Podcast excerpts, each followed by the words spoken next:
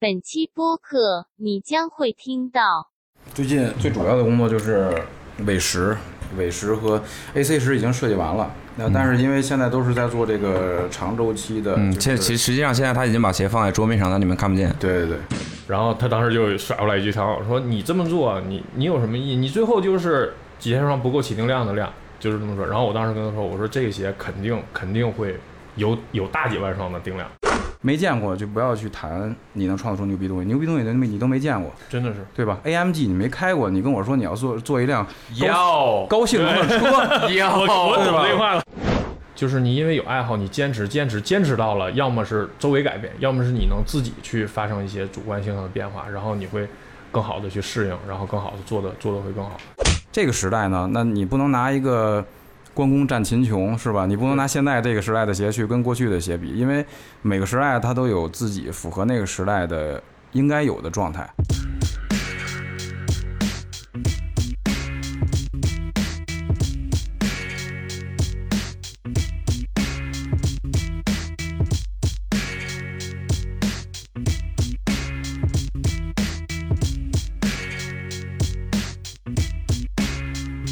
OK，大家好，欢迎收听本期的 Awesome Radio 的又是一期微醺访谈。然后这一期的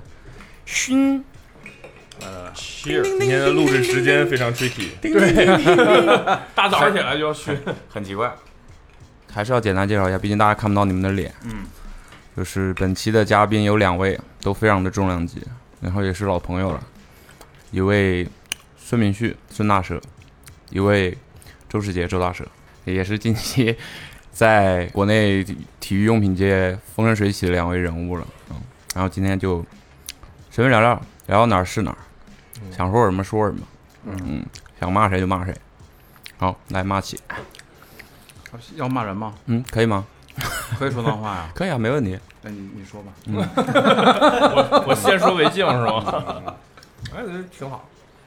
我觉得这个第一次来 Awesome 上海的办公室，上次对很遗啊憾，你是第一次，对对对对对。这个看这 Awesome 现在弄得风生水起，其实也是我不要互 捧了，各方面都是风生水起， 咱们都是是一起一起风生水第一起啊次。来的时候也感觉不错。因为之前我还记得当当年找咱们俩录无双那会儿的时候，对吧？一步一步走，惨现在挺挺挺那什么的。不是，其实最早观众阿茂是他拍了一张那个啊！我为什么要在这儿？ 行啊，今天针对你，对行，我先先聊聊你们近期的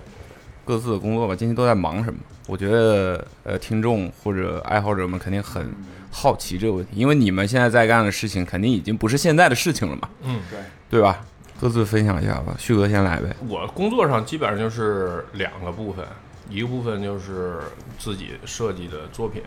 然后一直也没有就是说可能带团队以后就停下停下来不再设计了，嗯，然后一直在做设计。另一部分就是就一些团队的一些管理啊，然后年轻人的一些培养啊等等。然后手上现在基本上做的项目也都是一些嗯，有一部分是之前一直一直一一直自己做的，呃，预帅、音速这种很少了。然后，但是呢，新签的一些球员的一些新的产品，可能我会在前期跟的多一些。嗯哼，对。然后另外就是，呃，平时带着团队一起看图啊，设计制定设计方向啊，然后还有有的时候会参与一下中国李宁的一些产品的一些前期的创意。嗯，对，包括后来就是，其实就是还是跟自己的这个专业都是正相关的一些东西，然后也是。呃，怎么说？就是事儿，公司反正它这个业务越做越大，越做越多，然后自己接触的东西越来越多，然后成长也也能接触到不同的新的东西，也挺好的。 OK，大周呢？最近忙什么呢？最近最主要的工作就是尾石、尾石和 AC 石已经设计完了。那但是因为现在都是在做这个长周期的，嗯，就现是其实实际上现在他已经把鞋放在桌面上，但你们看不见。对对对，你觉得怎么样？这些我觉得还不错。想不到，想不到，没想到变化这么大。 OK，就是尾石 AC 石，然后因为韦韦德的这些东西都是滚动的嘛，特别是正代，就是其实还有后续的一些配色，现在还在修改以及那个完善中，包括一些呃双周的项目，就是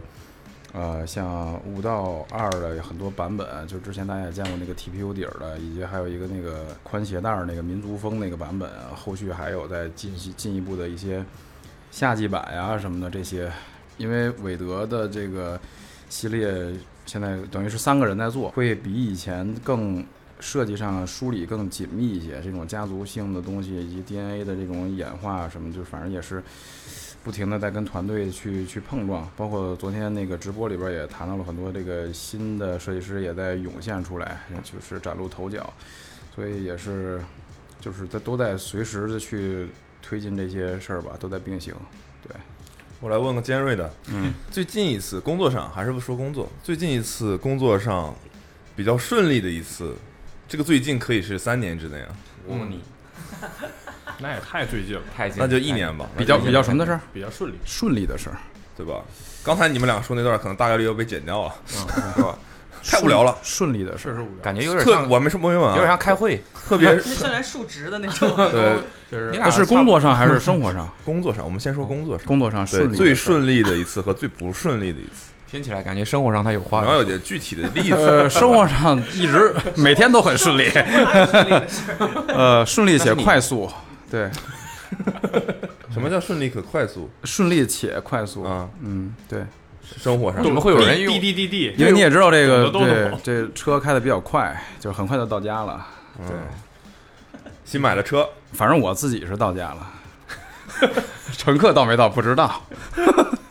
滴滴滴滴，嗯，不不不，还是先我们先说工作呃上，工作工工作上上工作的上特别顺利和特别不顺利的，你有什么工作期待上你顺们利的吐事槽儿？同事。啊我工作顺利的事儿，嗯这样吧，我们先从不顺利开始说，嗯，不感觉顺利，比较好想一点。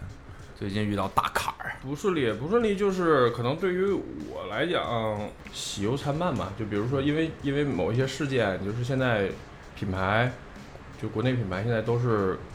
被怎么说，消费者现在非常的追捧嘛。嗯然后就是也是一个国内品牌的机会，然后现在整个订单也好，然后产能也好，就是被挤爆了。然后这个会就是之前对于我们有一些的产品的一些上市的周期会受到一些影响，嗯然后受到一些影响之后，嗯，就会可能消费者并不知道背后的一些逻辑，然后会经常会去我们下边去给一些意见吧，友好的意见，对对，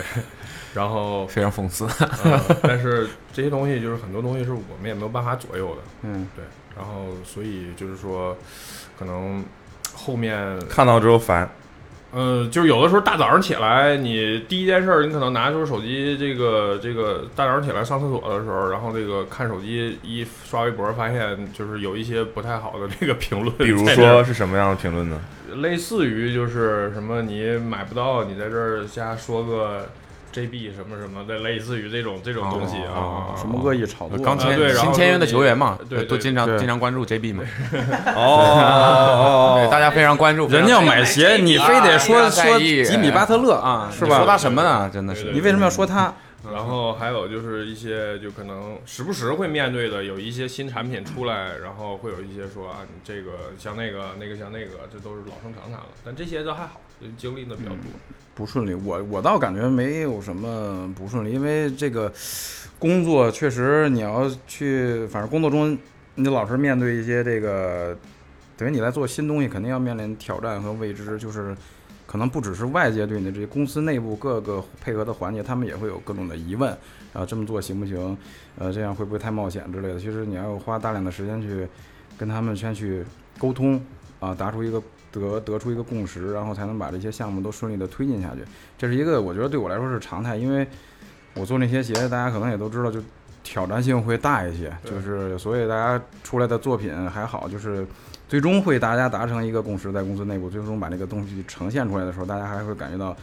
很很惊喜，很很令人去震撼的效果。所以在今年在做尾十的时候呢，我感觉相对比之前的都容易了一些，就是之前那些容易在烦哪儿呢？就是我就是解释的成本会更低啊了。就是我简单的说一下这逻辑，就是说他前面就是给人家这个带来的这个刺呃激刺激已经足够以支撑它做美食了。大家已经就是就是习习惯惯了从尾尾六开始到现在已经习惯，因因为每年都是呃，他大周的就是这样，他每年一变，我摸不清他的脉，然后大家的思路就是这样说是，呃，他今年做这个比去年要难很多，但是你等着他明年肯定还会比这还难。结果用了这三四年的时间，大家终于习惯接受这了，个所以在尾食出来的时候，给我的答案就是啊，OK，他想怎么玩就怎么玩，就支持他就完了。对，其其实这个就还是这个对于我们俩就可能说是工作上比较顺利一个事儿，就是说可能跟国内其他品牌的设计师，或者说可能甚至于品牌内的一些设计师不太一样的，就是说他公司对于我们两个的整体的，就是配合度跟体系是非常支持的，就是说外界怎么说？你有无限开火权，对对对对对对，就这个就是我觉得，呃，怎么说一个相互信任的一个比较好的一个例子吧。其实这无限开火权，大家都说你们有无限开火权，这个就是为什么有所谓的无限开火权。首先解释一下，这其实不是什么无限，你不能每一枪你都乱打，你要开火无限开火权，是因为你知道这个子弹会打到哪里，它会发生什么作用，就是大家会信任你，让你去开这个枪。但是这个呢，我刚才也说了，只有今年我才感受到稍微轻松了一些，不需要花那那么多时间去解释、去沟通。因为我前面已经铺垫了三到四年的时间，你的成功已经他们已经看到了说，哦，原来你是可以被队友信任的，是 OK 的。所以其实这个争取来这个这个大家的，其实我觉得它不是无限开火权或者怎么样，它是一个信任吧，是集体对你的信任，是是是对是，是所以是需要用时间去证明这个东西。然后包括我觉得现在最近看，哦，你们之前不是也是做了一期节目嘛，就是说就是一些别的品牌设计师的一些采访什么的。嗯，我觉得现在各各个品牌好像都在有意识的推一些设计师自己品牌的设计师吧，就是就是说本土的一些。对然后我不知道会不会是受我们两个的一些一肯定些一些肯定启不是启发，肯定不是， 对想多了然后就是说，可能各个品牌需要一些，呃，怎么说标标志性的这种呃创意性的人员，嗯可能这个这个需要站出来代表品牌。听起来就是顺利的事情，就是每件事情都就是很他们顺自利动切换到了顺利的部分。对，嗯就每件事都我还没很顺利 Q 实在是没有不顺利的。你这问题太问顺利的了没办法，没办法回答。这就是接受访谈的一些经验、啊 技巧。对，在这儿 你们要放下这些经验啊所以我觉得就是没合到位。来来来，啊！嗯，对吧？喝七荤八素的什么技巧？周了吧？来刚了刚了刚了刚了，嗯，包括冰吗？有那么大嘴吗？ 确实第一次做这种电台的节目，然后这个这么专业的设备也是第一次摆在面前，呃不知道从哪儿下嘴，不知道从哎哪儿下，因为有一个圆形的东西挡着你是吗？ 可能应该是别的形态的。老感觉他们说的话里面好像有点什么但是你又不知道是什么。似懂非懂。黑水公园儿，黑水公园儿你这播客是其实你一要直想一直着一直对着这儿说哦，对着这儿说专。业一点，专业一点，我们要专业一点。其实我确实不太擅长这个，没人不擅长，啊你就当这些东西都不是，存我在觉得是呃，可能我们需要一个循序渐进的话题啊进入这个啊。我们来聊聊别的，聊聊别吧的，，我起个话题吧，起个什么话题然？后那个自己因为 Q 自己对 Q 流 程，没有因为显得我们之非常不前专业。提一杯 是吧？ Aw- Awesome Awesome 确实，这个最近拍了一个那个预帅的一个所谓编年史的这么一个一个照片儿一组照片儿嘛，然后上了一些墙嘛，嗯，然后当时呃我看就是好多那个李宁的一些粉丝什么的都是说，就是说有一些鞋子会被寄过来，就是去去去去协助这个事情，我觉得还挺好的。然后当时我在微博上也留言，我说有机会就是咱们一起聊一聊，就是预帅里边儿不为人知的一个一些一些故事，可能有一些东西，可能只有只有我知道，或者只有那个内部的一些人知道。比如说，他几乎有的时候有有呃，在十年的时候几乎差点被砍掉，就不不再做下去了。哦，是吗？对对对对对。然后还有就是后边你可以说吧，就展开吧，别开始吧。啊别说为什么目呢别说目录了。别找机会了，就现在。对，然后我觉得我可以说说预帅的，然后你可以说说韦德的一些一些一些一些。可以来吧，来来吧冷，吗想听。韦德在时代的时候这段就就差点被砍掉，这段就是一双还没出现的鞋，差点被砍掉。 因为因为就是呃，大家也知道前八代都不是我做的，嗯所以说前八代的这个故事我可能知道一些，但是呢，我就不好方便去去去说，因为涉及到一些其他朋友就是老同事之间的一些东西，嗯就是也对就不好说。然后咱们就从第九代说起，第九代其实当时的预帅呃是一个非常尴尬的一个呃境地，当然也是李宁品牌当时尴尬的一个境地，就是你也知道那个时候公司的状经营状态不太好，然后整个高端线的产品就是从第七、第八的整个的销量就急速的下滑。其实我们做鞋子都是有一个基本的标准，就是说我们叫起订量，起订量就是说你上订货会要每一个单 SQ 单单独的配色要满足一定的定量才可以进行量产。对，在在但在那个时候，就是它的起订量，就是订单量是不足以支持它量产的。哦，所以说，就是有的时候我们就要强行的给它拉到一个，就是我记得当时是两千还是三千双，我记得、嗯当时的起订量，大概这个非常非常少了，已经啊，非常非常少了。我以为最起码是上十万这种，呃没想到没有两三千，啊那可能就不会有鞋上市了。那个是已经已经是已经是就是拉到最低的一个标准了，就是当时公司确实品牌也不具备运营这种高端产品的一个就是能力啊，或者是说一个资源，所以就是它的定量会缩减的非常厉害。所以看，其实预帅八上市的配色好像据我看就只有两个，应该是，就是一个一个黑一个黑白一个黑红。啊，是吧？？我如果没记错的话，所以就是这个就是一个就是非常尴尬的一个局面。然后到第九代我接手的时候呢，就更尴尬了，就是就是就是比八代更少，因为当时自己也没有什么经验，然后做的也有稍微有一点点，呃，没有没有这个非常非常缜密的一些思考。然后做出来，当时想的也很多，因为第一次接手嘛，肯定又紧张又又又兴奋，确实，呃，那个时候，但是我当时给自己的一个想法就是我要变化，就是我不能跟以前的东西一样，因为以前我再怎么做，我也做不过老设计师他们打下的那个那个那个那个那个基调，嗯所以我一定要做出我擅长的东西出来，然后就开始从九代开始去进行尝试，啊、然后九代，然后第十代，其实大家可能知道有一个故事，就是十代断了一年。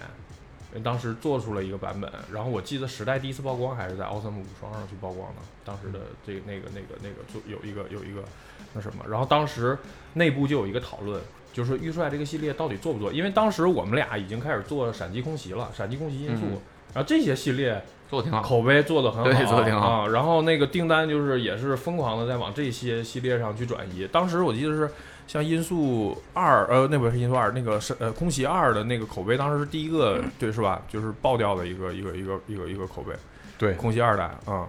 然后当时就在有一个讨论说，预帅要不要进行做，因为就是怎么说，我们觉得之前的东西就是既都已经做到一个非常不好的一个情况了，那么就是你如何去把它从一个谷底往上拉，这个。对于一个品牌消耗的东西是很大，那这个东西值得还是不值得，这个是要评价的。嗯，对。然后，所以我们内部也经历了很多讨论，也有声音会去说，就是既然都不行，那我为什么不现在新起的系列这么好？那当时又签了 CBA，新签了 CBA，然后有韦德，然后还计划签其他 NBA 球员，那为什么我们不全部都重新开始？去树立新的一个篮球产品线的一个矩阵，但是另外一个一部分声音就是我俩比较支持的声音，就是说啊，还是要做下来，因为一个品牌做了一个系列，你不管它现状怎么样，但是它做了呃这种八年、九年、十年的系列，我们细数整个市场上是非常非常少的。嗯，所以说我们说还是要给它给它留下来。最后这个就我们大哥红爷也是比较信任我们嘛，就说好，那我就给你一次机会，看你做成什么样。然后后来我们就做开始做预赛石，预赛石就是整个的设计思路风格就是完全的发生了一些变化。嗯，对。然后当时我记得，呃，预赛石有一次选样会的时候，特别特别逗，就是当时的我们的一个开发的一个一个一个同事，因为他们就是负责去帮我们去把这些实现嘛。然后以往就他们会经常开一个玩笑，就是说我们一做高难度的鞋，他们就说说你你你们做这些鞋干什么？你做这些鞋，当然这同事已经不在了啊，现在， 对你做这些干什么？你做一些是因就为这是些话不在的吗？啊，不是不是不是，个人原因个人原因。然后说这个 年轻轻儿这个这个这个，你做这些鞋干什么？做这些鞋也没有多少订单，对吧？几千双订单，就是就是就是就就这种口吻，经常会跟我们，当然也是半开玩笑性质的啊。应该是但因为这些但他话们不做在嗯还是做啊。然后然后当时我记得是我二选还是几选的时候，在写小二，然后他又就是因为有一个工艺，我希望是按照我的方式做，但他们觉得可能按照他们的方法做会流程上更简单一点，但是嗯我一直坚持我说我说我就要这个效果，我不希望因为这一点点的这个难度就会影响它的形态。然后他当时就甩过来一句长话，说你这么做，你你有什么意义？你最后就是几千双不够起订量的量，就是这么说。然后我当时跟他说，我说这个鞋肯定肯定会有有大几万双的订量，嗯，但是具体多少我忘了当时啊。但是其实那个数量在当时是一个非常大的数量，但是现在看起来就不是不是就很很普通了。然后那个当时我们那同事就特别鄙夷的去看我一眼，说笑而不语，就那意思就是就是别吹牛逼了，啊 就是这个这个状态。嗯结果当时预帅十上市的时候，订单确实达到我的预期了，嗯就是应该是过去几代加起来的总和的一个订单量。嗯对对对，然后保证它能很平顺的去量产了，然后最后陆陆续续补单补单，最后做了大概大概有几十万双的量。嗯，预算时代，当然最后我们运营的也不是特别好，这个该承认得承认，又打折又乱价的这些情况啊，然后就是这个无限制的这种就是叫什么补货吧，是吧？就是这个就就就弄得也不太好。然后之后这代成功了之后，大家就觉得就是在高价位上给了这个这个信心嘛，就说还是可以能做，然后就做了预帅十一。预帅十一就是口碑算是预帅第一个后后预帅时代吧，第一个爆起来的一个对一个一个一个口碑嘛。然后当时又签了 CJ、麦卡威等等这样的球员，然后 NBA 赛场又重重新回到 NBA 赛场上，然后去这么一点儿一点儿做下来。对，然后预赛十一做的就很顺利，然后做的很好。然后到预赛十二，其实为什么有一个有一个就是大家现在都说，其实预赛十一、预赛十三很好，对，大家都会把十二忘了。呃，就就叫一个什么买单不买双，一个一个一个现在一个说法儿。然后十二的时候，其实有一个小的故事是十二代的时候，中间换了一个开发，就是跟跟我的一个开发中间呃换调岗了，然后来了一个新的同事去对接，然后中间就它是接近完成的时候会有一个对接，然后。因为十二的结构非常的独特，它是一个那个盖子的结构，嗯呃但是我们当时去做的时候呢，就是盯的有点不太细致，就是说用以往的我们叫集放，就是说我们打样品是九码的，然后你到其他码段，就是它有一个集放的一个一个标准数据，就是你按照一定的比例去集放。那对于常规这种鞋子的这个结构来说是 OK 的，但是一到这个这种特殊型的结构，就是你要每一个尺码都要去做出来，看看它是不是集放的这个这个数据是够的，因为它涉及到很多对位的问题。啊，这就比较专业了，就是涉涉及到比较对位，然后还一些一些幅度、一些弧度的一些一些一些取翘等等。然后当时就是这个环节没有去进行，所以说就是到集放到大码的时候，预帅十二的一些形态就就不太好了，就有的人说会臃肿啊，然后有的人说会宽啊等等这样的这样的东西，就是因为中间有一个这么一个一个一个交接，然后包括我自己可能当时精力也有限，就没有去盯得那么细致，所以说就就其实预帅十二是呃九码十码九码九码到十码之间的比比例是那个状态是最好的，嗯，但是一到可能十码以上，十一码、十二码就就不太好了。对，然后当时我自己也非常的，就是挺挺挺挺遗憾的。对，嗯因为当时结构，我对于那个结构还是现在还依然挺喜欢的，而且非常简约，非常干净。而且我当时十二还故意找了一些老预帅的那个感觉嗯，去做。对，啊、实话讲，那几代你你说完这个我明白了，嗯因为其实我之前也跟周围的朋友讨论过这个问题，就说预帅前面几代怎么样怎么样。嗯我其实这几代里面，十二我是穿的时间最长的。哦，是吧？就是实战里面，我不知道为什么，我觉得就是身体自然而然的选择，觉得那双鞋子很好。嗯但是后呃，跟周围朋友讨论，包括市市面上的一些评价，也发现十二没什么人提。对对对对然后大家呢，呃，周围的朋友也会说十二就一般，可能前面十一和十三，十三就不说了，嗯，十一呢也会更好一点。我其实还挺不明白的，但你这样一讲。OK，原来我穿九码， 哦，难怪对啊、所以他们都当是大码， 长到这个标准标准码的脚还是有好处的，我觉得因为我们改鞋的呃码码段就是九码，现在是改成九点五了，是吧？啊、对对，所以说这个的比例是我们就是属于就精修过最时间最长的一个、一个一个比例，所以恭喜这个有九码九点五脚的朋友，恭喜你们，恭喜你们中奖了哦对对，对升的好啊！确实有时候有一些那个特别重点的鞋，我们还需要去去在集放的时候，本来是那已经不是设计师的职责范围了，就是因为所谓集放就是一些零部件的放大与缩小嘛，就是收收紧与与放大，就是有的时候你像我当时记得韦韦德韦七那个特别明显，就是那个它后边有个提带，嗯，就是那个东西的大小到底是因为韦德的脚和一个三九码的脚，那肯定是你不能用同一个比例的那个那个这个零部件去做，所以那个当时还去一直我要拿尺子去量，我给了他们几种几个码段的，就是几号到几号是这个尺寸，几号到几号是这个尺寸，就就就还要盯这些事儿。是对但理论上这个应该是不是你们要做的事情吧？对，但如果你有极致的追求的话，因为开发可能不会想到那么多美学上的东西，它可对能会更多的它是在于功能合理，说这个可实现手性手嗯可以放进去，可以达到一个提鞋的效果。我啊它不太放进去吗？手手要这么放进 去，怎么应该嗯不是不是手把手，拳头进去，门把儿啊？ 我这刚停，你们又开始了，就是，但是但是呃，从这个一个审美的角度来说，设计师肯定要去去把控一下。对，然后我觉得其实，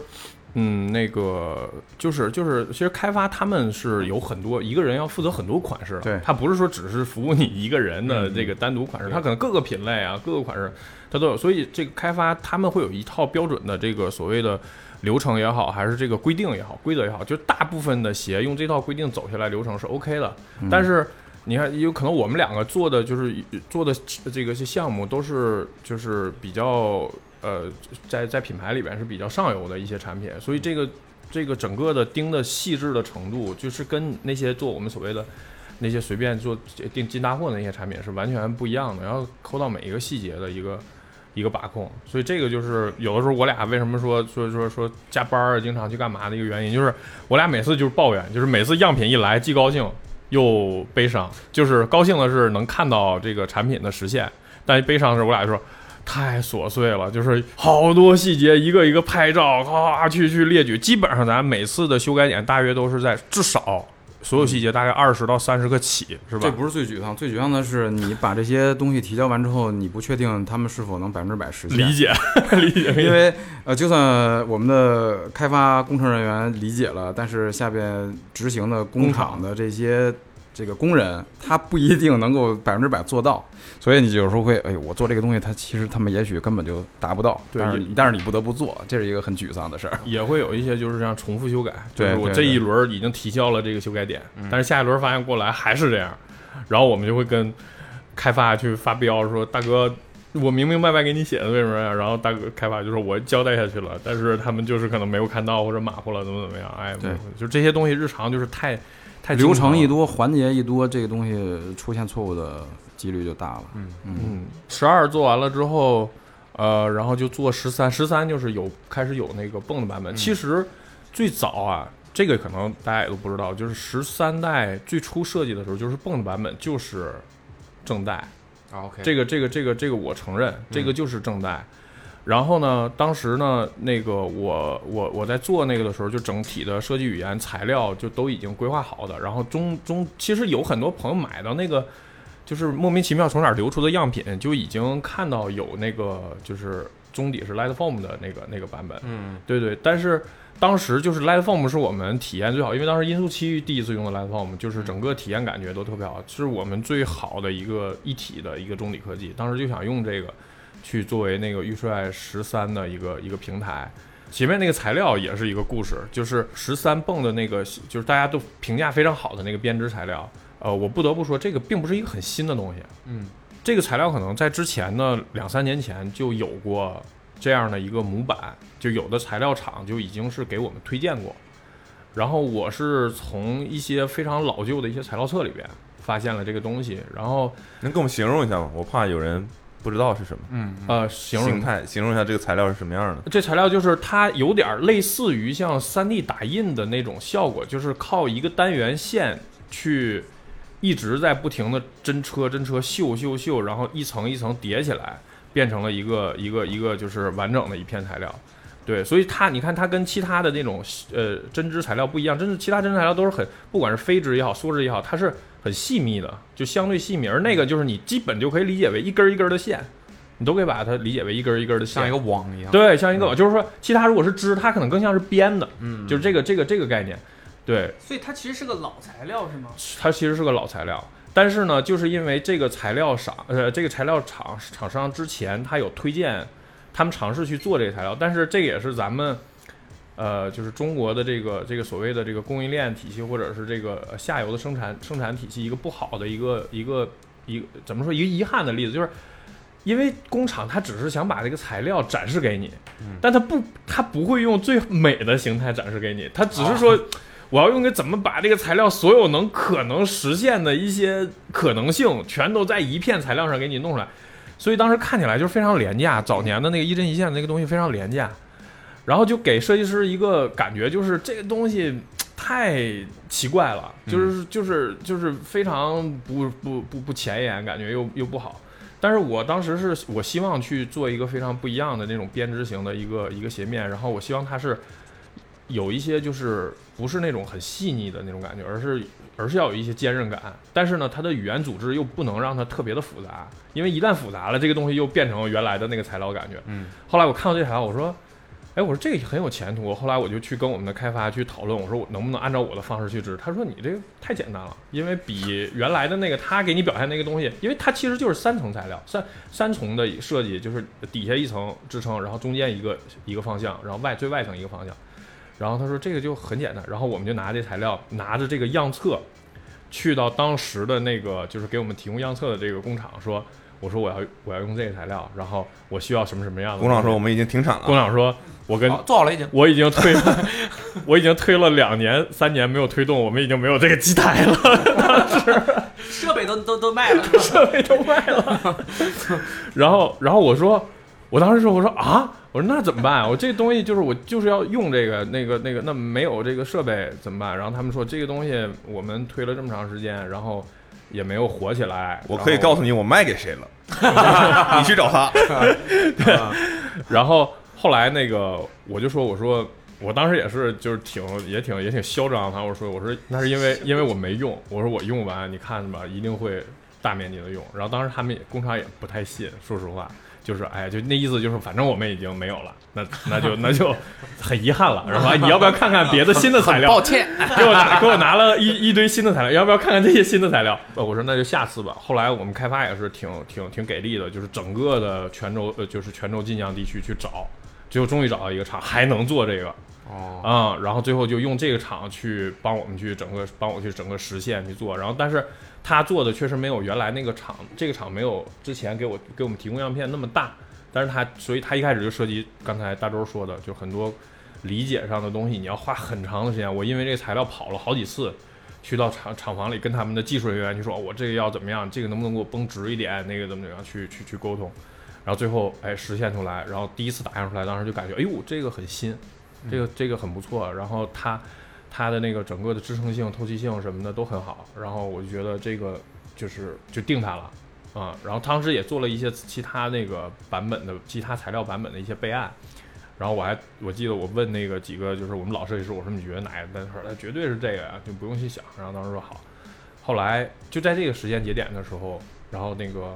就是我们泵就就就研发出来了。研发出来之后，说比传统中底能轻一半儿，这个这个重量。然后我我当时说，就是我说那我就要把这个去用上。当时一核算成本，这个就会是一个天价成本，因为那个材料的其实材料的成本啊，没有绝对意义上高与低，它是根据你做这个市场上做这个材料的供应商的数量 决定的。说白了，就做这个厂商越多，那它的材料就可以压到越低，就是因为大家有竞争嘛，对吧？然后你告诉我产能是多少，各个品牌一旦是厂商越多，说明各个品牌都在用嘛，它的成本就会被分摊下来。但是那个东西只有那一家工厂能做，且只有我们在做，所以初期预帅十三的那个鞋面编制的成本是非常高、非常昂贵的。对，然后当时我们去去做，然后呃，最初的这个这个是预帅十三泵的样品的那个毛利都是不不高的，对，都是在标准毛利以下的。就我们讲话了，就是交朋友交朋友的版本。 OK，嗯 交朋友版本。对，然后对，然后这个里边儿就是当时呃，我们做测试泵的时候出来的时候，然后有做出了做出预赛十三泵第一第一第一轮完整样鞋的时候，我当时穿上去打球的时候，我第一次穿上，然后我感觉我说这鞋一定成了。就是这就是因为自己也穿过很多鞋嘛，包括竞品的，包括自己品牌的，就是说那种感受给自己带来的那种感受是以前李宁鞋没有过的。我就觉得我说这个，后来最早的版本它的那个我中中间用的都是 TPU，啊，就你看那个我之前有一个灵感板，就看出来是个 TPU，就是为了就是为了让它去符合那个就是原来的那个价位带嘛。嗯，后来在那儿之后，我说把中间直接换成碳板，就直接换成碳板，所有的都用李宁。现在我们李宁篮球能用到最好的材料，我就要去做一个做一定级个的定级的。然后当时我们那红爷也是非常支持我，他就我记得现在印象特别清楚，就是我第一次战战兢兢拿那个鞋给他看的时候，我还怕他去有一些怎么说，就是哎，你费那么大劲做这干什么？但当当时他看完之后，他就说，他就拍我，他说，他说明旭挺牛逼的，这个你就你不就是你不要去在意时间，不要在意去，你就把这个东西做到最好，做到你想要的样子。我不会给这个鞋设定任何售卖上的一个指标，就是说你要一定要过多少，怎么怎么样，就是你就要我就要一个最好的呈现形态，然后最后就就就就把它做出来，然后当时就会面临一个非常尴尬的境境地，订货会上原来预帅的坑怎么办？ 原来七九九的坑怎么办？然后这个时候就拿我之前的一个方案，然后我团队的一个一个一个小孩儿，就是我们俩一起去做了后来的，就是就是相当于先发的预帅十三的一个一个一个那个常规的版本。然后当时常规的版本，但这么长时间我也不怕去说，就是因为时间非常的紧，所以我们基本上可以看到常规版本的一个平台，基于的设计逻辑就是预帅十一的针织版本的设计逻辑在做的。你想想是不是这样？就等于是我们用了一个之前已经验证过口碑非常好的一个一个经验，就把它直接挪用到这一代的产品的迭代上，然后就是保证它一个就是可以不会出问题。不会出问题，不啊会出问题。然后后边藏了一个王炸在后边，就一直没曝光那个东西。然后就是这样把预帅十三做出来了。对，然后后来预帅十三出来之后，口碑就就就比较好嘛。然后其实好多人就说，就跟我聊，就说你十三代做的这个这个这个口碑啊，什么就是包括年底的好多测评什么的都。我看都给他评的非常高，然后就说：“哎，你看你多开心！”我说：“你们都不是我，因为我越看到这些东西的时候，我说我开心吗？我挺开心的，但是我开心之后就是我下一代怎么办？就这个就是、这个就是可能我的一个一个压力，因为你一定要保证你好不容易做到这个高度，你要你不可能让它往下走嘛。然后就开始去做预算十四，预算十四，然后又设计一些背后的一些逻辑，就是不想跟以前一样，但是又不能不一样，因为它是一个代系的东西，就是它承载了可能十四年的一些一些一些一些设计的语言，一些东西是什么，往后走，对，然后就是昨天那个 Kiss 拍的那个那个那个纪录片里边也说，就是八月份的时候有一个，当时是也是第一轮还是第二轮的那个完整版的，就是测试样品，可能是被我们呃就是试穿团队去拿给外部的一些试穿资源去测的时候，然后就被人家去拿出去偷拍漏流出去了。然后因为这个事儿，我还大发雷霆一次，就是跟公司整个那个开发的那边就说试穿那边，我说这种就是属于军事级机密的东西，我说你在这个时候去被人流出去，我这太不负责任。然后之后我们所有的试穿鞋全都变成了就是素黑或者素白，就没有任何标识，没有任何就跟车一样，就是说就是让它模糊掉。对，然后后来当时八月份被曝光了之后，我就看那虎扑论坛底下就开始哇，就是开始喷，啊，没有十三好，太太今儿丑丑了，然后什么，我赶紧去买双十三，什么十三要涨价，就哦，就就，然后当时就就觉得，哎呀，就是太难了嗯 那种感觉。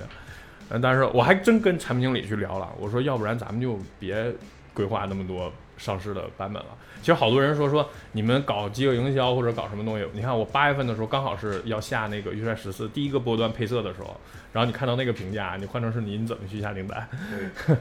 不自信了。真不自信了，那个时候真有点不自信了，确实是。然后因为预帅十三跟预帅十四是不一样，预帅十三是曝光的早，嗯，就是那个李晨他们照片出来的很早，然后就口碑一下就起来了。对，但预帅十四是就是有时候在于你第一张曝光图片的哎图片质量，对对对对对对以及对，可能你也需要一些时间让市场去接受这个东西。就比如你创新度很高的，它它需要一段时间去接接受。对对对。但其实我其实觉得，因为我跟你不太一样，我设计逻辑就是你是这种跨越度非常大啊，对你比较保守，我比较 激进，就是我是属于是都是呃就是比较稳健的一些，嗯会把之前成功的一些东西你最是延续型的，然对对后对我是每一代都都去颠啊，覆。就就自己突然开始互相采访起来了。对，互相我们捧起在来了，我不是采 访，对，你保守，你保守，你你激进，你激进。就是我才积极，那我听说不是说，不是我，我想想，我想啊你就是说说你说你说我觉得这个预帅能延续下来挺厉害的。对是当然，我觉得就是因为我我可以分享一个小故事，就是其实年轻时候的故 事吗？不是，昨天 没有，现在也很年 轻，昨天也比今天年轻了嘛，是吧？就是也是另外一个品牌吧啊，的另外一个系列，也是被大家传颂度很高的。 该不会是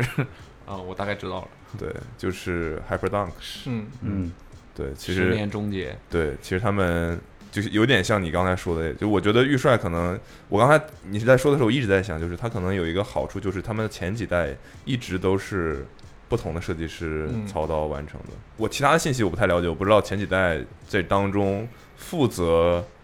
规划这个产品线的人，呃，有没有换过啊，或者是是什么样的心态？但其实 Hyperdunk 之所以会停掉，不是大家所说的卖的不好，或者对什么别的原因，也是类似的原因，就是负责规划的，或者是说，我不知道应不应该叫他产品经理，可能比产品产品经理要再高一级总别之的，嗯就是说了算的人对说了算的人话。换了，嗯哦，所以你可以看到他们就是强行的把 Hyperdunk 停掉了，然后改改名名了叫做 Alpha Dunk，嗯，然后要那推新的系列，对你明显觉得用力过猛那双鞋，嗯然后最后就是结果大家也都知道是什么样的状态，就不说了吧。然后就是也是分享一下，就是大家了解一下，其实，在不同的公司内部也有这种所谓的“这是我的工作成果”，对那是别人呢？别人的，就是我我如果刚刚上任，我不能再继续你的啊，那种。嗯嗯，对好像在吃老本哦儿一样。对，好像我是在利用你的 credit 对，你利用你的过去的遗产，然后我在好像站在巨人的肩膀上这种感觉，嗯，他对要证可明能在自己。在老外的人的眼里，就是我要把我自己的东西全都画在我自己的名下的这种感觉，嗯所以他们就你可能看到很多系列的终结，哦再重新开启，都可能有这方面的原因。对，所以说就实话，是听到你说这个东西，我有点儿惊讶。我也有点就儿是我我我不认为这个友商这么一个具有底蕴以及很成功的一个公司，它它会有这种您那说点不好听的吗？ 就是我我我我我我认为它不你应该有这么说种，更难听。 他不应该有这种这种想法，因为李宁在我据我所知，甚至因为我做过呃其他的品牌，在国内，我我我我我从来印象中没有人会因为这个系列不是他做的，是一个新官上任，可能他就要把前面人做的那系列给他停掉。其实大家这个格局还是对我中国人还是比较清晰的，他会他会想办法把这东西茂哥做得说完更那好。个，我脑海里反应就第一个啊，我说那格局低了，是这个事儿是嗯就因为就是如果你是为品啊他没有，牌，他毕竟还是保留了 “dunk” 这个词，哦，呃保留了一半格局只，是那可能会有，如果是这种方法，就是该有奴帅了，嗯，对，广为传颂的奴帅不。帅因为大家就是很多人一认不清那个字儿，都会说奴帅。啊，对对，，就可能大家的文化背景不一样吧。对对中国人还是对事，就咱把东西做好，对对嗯对对吧对，就不太一样。和平崛起，所以这个也是能说明广大的消费者、非从业人员不不要把这个事情看那么简单。其实我换一个说法，啊就是我刚才想有几个原因，这个事情让它顺利进行，就是第一，预帅的末尾确实可能慢慢的在向下走，嗯处于一个比较低谷，对吧？如果说预帅非常的，假如说啊，非常的坚挺。坚挺且热门，嗯，像超轻一样，对吧？对你想想，如果我是设计师，我现在过来，嗯，感觉还有点无聊。我啊做一个，这算谁的？ 嗯感觉有点无聊呢。啊会会有这种感，会哎会有点我哎，我特别有有这个这个这个回复茂哥的这个这个这个想法的一个那什么，因为我做这个东西的从第一天开始，一直直至今天，都会有人站出来说前作有多么多么的优秀，谁谁谁去做了这个东西，怎么怎么样的东西。嗯啊，一开始听稍微有一点点刺耳啊，我觉得啊，但是，呃，最后其实，呃，我让自己去理解这个东西的，就是说，其实大家都是在这个岗位上、那个时间段，在为公司去创造一些东西。所以，其实消费者看起来他在看待这个事情是他的视角，但你作为这个岗位上的人，你不应该用这个视角去看这个问题。嗯，对。然后我觉得，就是说，最终就是如果有一天，不管是我离开，或者是我退休，这些东西都是要还给公司的，这些都是公司的资产。对，所以说其实你用这个视角去看待这个问题，最最终它会跟我也没有关系。就是当当我离开这个平台之后，或者是不管是退休也好，不管是离去也好，对，可能看淡一点这个东西就好。但是你说那个东西，确实有的人可能就经受不了这个想法，他就会去做一些可能极端的决定，或者是就是让人不理解的一些决定。这个东西你就得必须把时间维度考虑进去，对因为咱们不能否认玉帅的前几代，像玉帅四或者玉帅一其他系列，像什么飞甲之类的这种鞋，在当年那个时代，它就是李宁公司能拿出最好的鞋，也是代表了那个时代人们希望看到的东西，就绝对是的消费者看到这个东西他会兴奋，说中国风，然后呃有代表自己文化的东西，这是国产品牌的骄傲，而且他会注入大量的自己的情感，就是那个对于那些消费者来说，那对他很重要，那是对他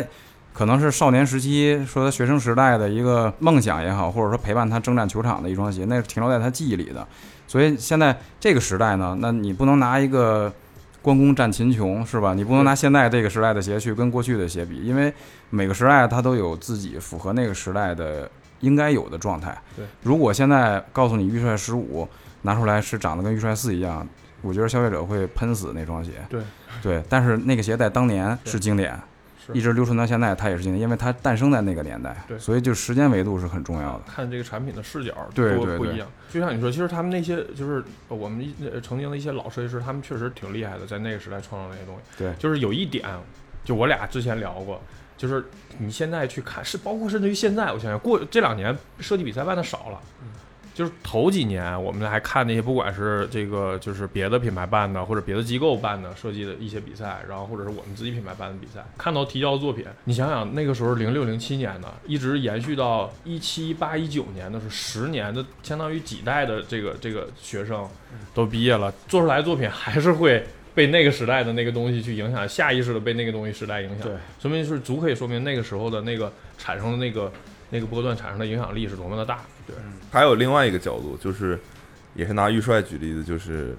包括之前跟马爷他们聊，就是你其实，在早先的几代，可能李宁那会儿是没有特别专业的篮球鞋，或者是嗯价位其实是到不了所谓玉帅当时的那个价位的。对。对，然后你再看今天的话，其实玉帅今天之所以可以，比如说卖到一千块钱以上，甚至市场价格也还在一千块钱以上，嗯你仔细想靠的是什么？也是比如说技术的研发，对，嗯是对吧？就像你说有泵加入进来，对然后我们的成本很高，产品力，不是说我随便搞一个什么技术，自嗨嗯他就说我卖这么贵，然后就可以有人买，对就其实也不是一个单方面的事情。对然后包括你刚才说，你还是要想想办法规划一个七九九的版本，对对吧？它之所以可以从七九九跳到这个价格。其实我们都很清楚，就是当售价可以上到一定程度的时候，你能做的事情是越来越多的。是，嗯，对吧？嗯对就是对对对因为你的这个比率上去了嘛，那对你其实可以设计的东西、可以发挥的东西越来越多。对我我们整个的这个就是呃别的，其实别的品类也会有类似的这种案例，但是我们篮球会相对多一点。就是说，其实他们所谓的就是行业说我们的那什么无限开火权，其实是从商业上来讲是两个，我们会分成两个部分，一部分就是我们传统意义上进订货会的这样的产品，比如大家熟悉的几大系列，闪击空袭，什么音速，然后预帅等等等等。然后还有一部分就是我们叫 quick strike，就是快速反应，或者是说我们叫现货，就是说不是不进订货会，而是由我们自己去配订单，然后根据市场的每年的反馈去去分配调配订单的这样的一个产品，那就是大家属于像韦德之道，然后预帅的这个泵的产品，还有一些其他一些高端的一高端类的一些产品，包括像什么跑鞋的绝影啊等等这样的东西。就这个就属于会存在于在市场上会存在会会会有两套的这种像是生意的这种模型一样，前者是整个品牌生意的基石，那后者就是拉升你品牌向上走的一个一个一个东西，因为它给了这个这些项目更多的时间，然后更多的成本，对，然后让这个项目是以最好的形态去出现的。所以这个就是现在我们在做产品，做李宁篮球产品的一些状态。对，我觉得反正能卖一千块钱以上篮球鞋真的是挺 难哎，的。我有一个问题，就是猫哥，你还打球吗？我至今还记着你 进有点你尖单锐打，这可能是你本单场打最怪尖伦锐的那个球最尖锐的一个问 题。对，本场最尖锐的问题，没想到是我问到你头上来了，其实好多人问我这个问题，然后关心你，没有，就是怕你学废了，没有，就主要身高在这儿，然后大家都在问，嗯 然后打篮球了吧？我其实前一阵子有打，有打，然后实话讲，我打篮球的唯一的驱动力就是我想试试这些新的鞋穿起来怎么样。哎，太哎基本就回答你了。哎，这个东西就真的是真的，真的，真的，因为我真的就是我也不知道怎么，我现在对篮球没有爱了。那这个就是我下一个问题的伏笔，但这个也是非常有经验的，你看了吗？就是直接给我就嗯下一个问题回答是什么啊了我下一个问题你我因为我大大概率知道你应该不怎么打球了，对，我因为不看你的状态，然后我就下一句想啊问你、看我状态什么，态你看我我我最近瘦了，好吧？你我现在看状态这已经变成这个时尚达人了，这 个没有没有，我因为因为是这样，就是不然应该穿。我现在 我现在痴迷踢足 球，嗯啊、哦，对我看你对你你你对好像痴迷踢足球，，而且所以运动是不少的。对，然后篮球就是跑步还跑吗？你们不是有一个跑步那个跑步最你近跑步最近是没是我没普怎么龙带队的那个他哦，嗯你们跑步主要是是发他那个带跑步的事儿对，我对我刚想说，我说你都不打球了，你说这些篮球的东西还振振有词的，我本来 想呃，但鞋他还跟你关注玩的是商业，对你看他聊的都是商业模式什么的这没些有，东西。啊因为就是分享一下我一个个人经历啊，就是我我不知道，就是可能因为小的时候打太多，啊打腻，了，打腻了。也不是腻，就是我觉得是因为我参与过这种每天训练的这样的嗯流程的原因，理解就是理解导致我对这个东西，很难保持那种原始的那种新鲜感。对对对对，就是是那个时候我，你知道我那时候上学的时候，每天想的是什么？每天想的就是我怎么能不练了？哦，所以嗯我我们昨天其现在实是终于能不真练的了是，真的是练怕了。我们昨天还聊那个，就是一个跑步的人，他他是个老师，然后也是录一期播客，然后就说怎么能不跑了？没有，他就说他跟他的学生说，你要搞清楚你为什么在跑步，因为跑步我们都知道肯定比篮球要枯燥的多啊得多。对，我就受不了，所以嗯对我就很少跑。然后他就说，那你们这些练专业跑步的人，这种什么体育学，就是什么北体啊，还是什么体，就是他说你们怎么能跟你的学生沟通清楚，说你到底为什么干这个？就是我那时候打篮球就举，我觉得就是我卖给学校了。啊，就我是我只能那时候干这个责任感要比我的热爱要多得多，就卖是给我学觉得，呃，我的学校我是因为篮球而可以以一个相对低的分数可以来到这个学校，嗯哦所以我觉得我的任务就是，把它我有点打像签了一个四年的合啊同，明我白了要把明白了四年明白了的嗯篮球打好我要履对行打好好，这然个后把任这个责任履对行好，明然白嗯后给这个学校贡献我的力量，这种感觉。啊，对，当然最后我确实没履行完，因为我得了非常重的肺相关的病嘛。哦，对，然后我就不得已就停止了。但是我要承认的是，那个时候我每天都在想，我怎么能不练？然后我的队友也每天都在想方设法的去逃避训练，对，所以，当篮球成为一个负担呃，可以说是职业的时候，或者一个每天不得不做的事儿的时候，你你对它的热爱实际上是降低了。就对，，所以我就在想说，你如果真的，比如说我没有小孩了之后，嗯嗯那你如果真的希望你的小孩儿做某件事情，其实这对个 还是就不要让他去做那件事，就是不要千万别打篮球我不觉要得让是他要沟不得通不清做哎楚你到底是在干嘛。不要让他不得不做，其其让他其做自己的选择。其实我觉得阿猫这引出来一个挺好的话题，啊就是爱好到底要不要成为职业？就这个是，其实有的人很多人会说说，如果能把爱好跟自己的职业相结合，这是一个非常好的一个嗯，一个一个一个契机。但其实我我我说我自己啊，我自己去做这个事情，因为我们做球鞋设计肯定都喜欢这东西。但是我自己做这个设计的时候，我中间经历过一小段的时间，就是我有一点点的犹豫，就是我说我还不如不做这个事情，因为是这样，就是你在一作为一个外人，你看这个看待这个职业的时候，或者这个岗位的时候，是非常非常美好的啊，就几乎是包着一就是被镀过一层金一样，就是你觉得好好理想，好好好好棒，好好特别好。但你真正进来之后，就是我当然任何的岗位、任何的职业、任何的公司，它里边一定会有一些好的、不好的现象，或者是一些流程，或者是让你不爽的一些东西，会影响你情绪的一些东西。对，但是我进来的时候，中间年轻的时候有过一段时间，就是被这些东西影响，就会觉得有一点点的反感。对，然后我就说，我还不如不做这个，我可能就把它纯纯纯当做一个爱好，还蛮不错的。我可能去设计个别的东西，但是我始终看待这个行业的时候，我都有一个很很光鲜的一个一个一个状态。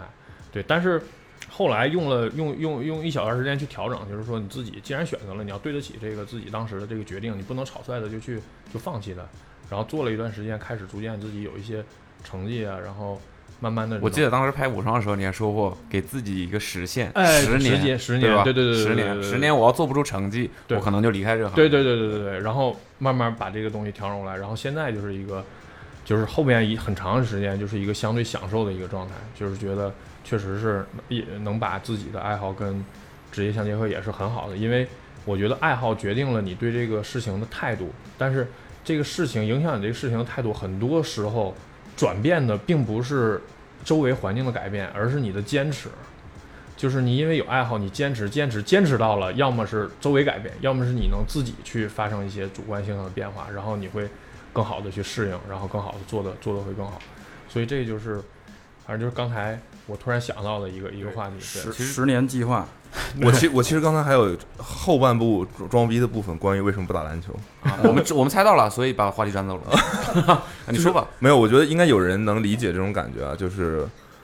呃，关于打篮球这件事儿，就是因为我之前一直在，比如说球队里，然后也也像我刚才说的，每天都在训练，所以，比如说我们那个时候，我应该之前也分享过，就是我们那时候，比如说战术你要背三十几套，哦你如果对算上边线战术、什么底线战术，可能加起来有五十几套。就是哦比如说后卫现在一喊我们打八或者是八上八下这种，难怪你有这种习惯，打啊这习惯继承到足球上来了，口号都没给你们没编有编战术了是那吧？就也是打吧， 啊，呃这以 就至于这就这一套以战术至，于经常跟我们呃就只有较量的一套对手一天打吧，他们要紧逼了，就是实际上没有，只有一条战术，就是八号战术，让啊对对手一听感觉很厉害，他们但是只报贝八鲁套斯战的术炮，队友以为我们我前哎面还有七套，你们八号怎么每次都不一样啊？嗯对，然后就是你你知道，我觉得这是篮球这项运动的第嗯二魅层级的乐趣，就魅力是当你可以跟你的队友们一起去完成一些对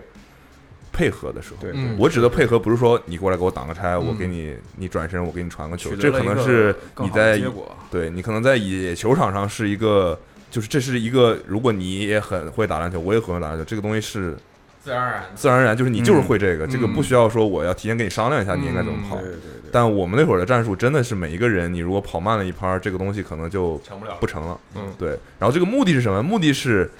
原本可能我们看 NBA 大家觉得啊，他个人能力强，干拔怎么怎么样的，他个人单打怎么样？但其实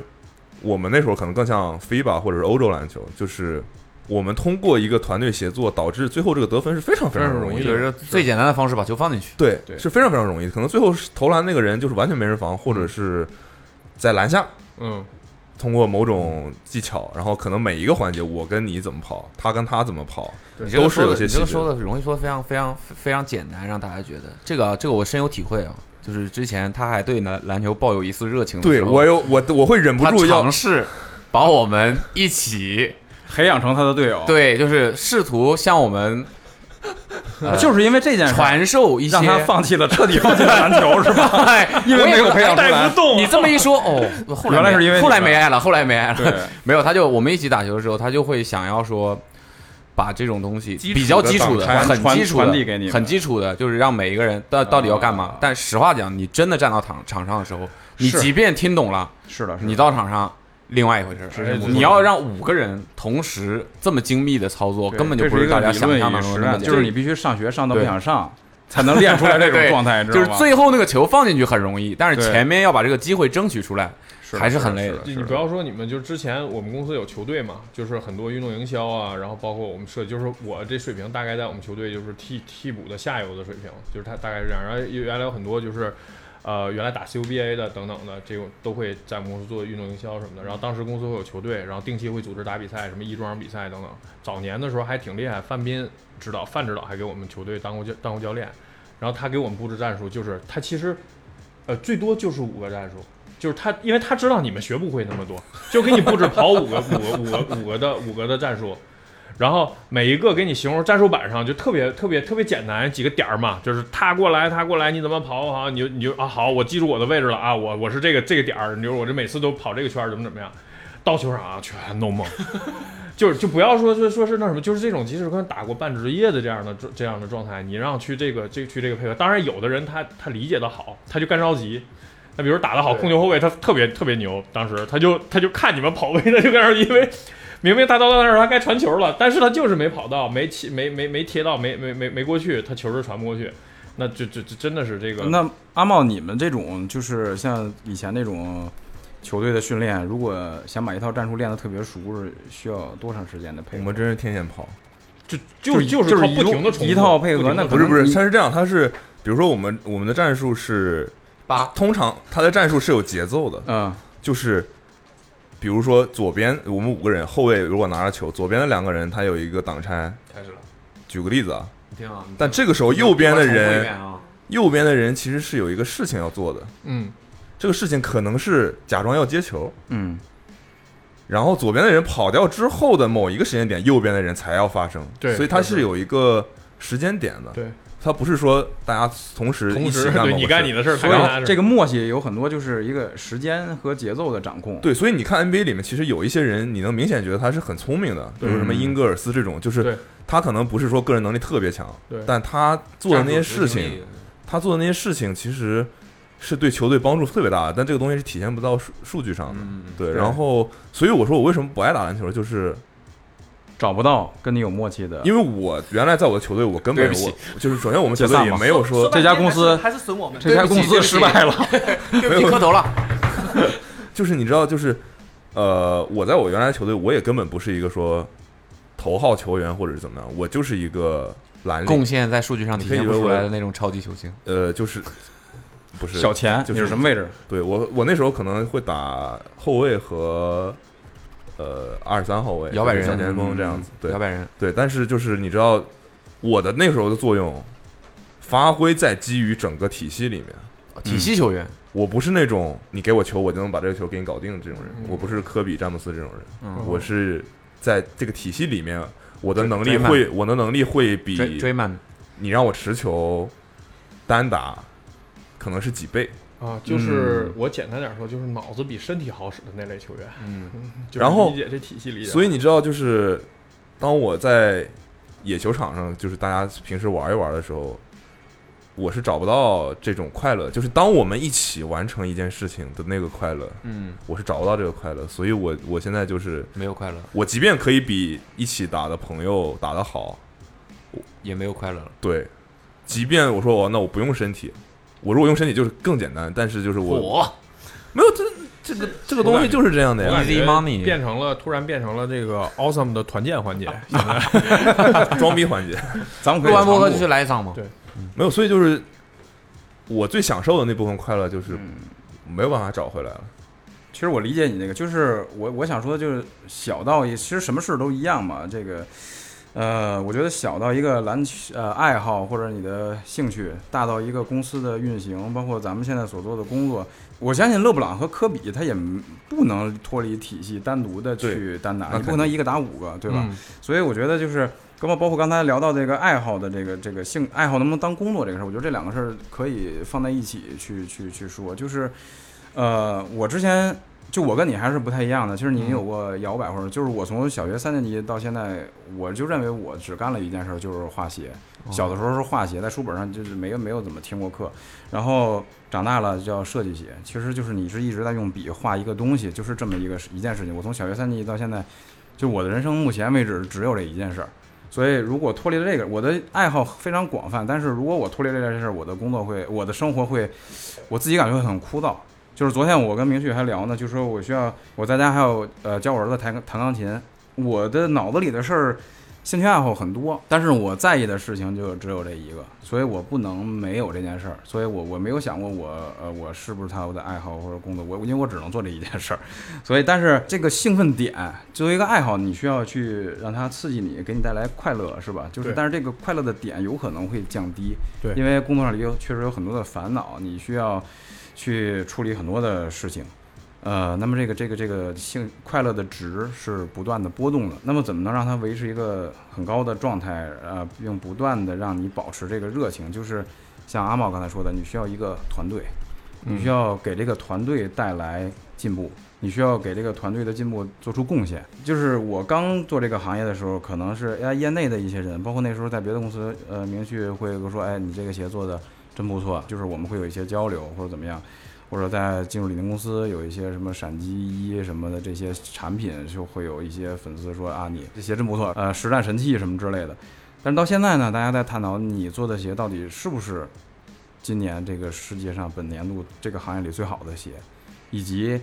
呃有很多人因为你的作品呃认识到李宁公司的改变，说啊，原来这个鞋是李宁做的，原来李宁现在已经是这个样子了，他们的产品，甚至很多人就是因因为你的作品对这个国家这个行业发生了呃一些认知上的一一个转变，包括昨天我们直播时候也谈到，就是你的东西可能会给给给这个行业带来一些或大或小的贡献，嗯，小到一个配色，大到一些结构或者一个小的趋势，就是这些东西都会让你感觉到是一个更大的快乐。所以我我能感受到的就是，当你对它单纯的啊、你是不是画了一个让能让自己感觉很舒服的一个看起来很好看的鞋？小时候就是这个，那就画出来了，你你同学都说真厉害，然后你自己感觉很高兴。那现在变成了不是这个标准了，就是你是我其实我们现在在做东西，我们不会再在意它是不是好看，是我们更看重的是这个鞋我做出来，我每一笔的这个修改，它会带来一个什么结果？它会带来给公司创造怎样的价值？它会让消费者有什么样的感受？它会给这个行业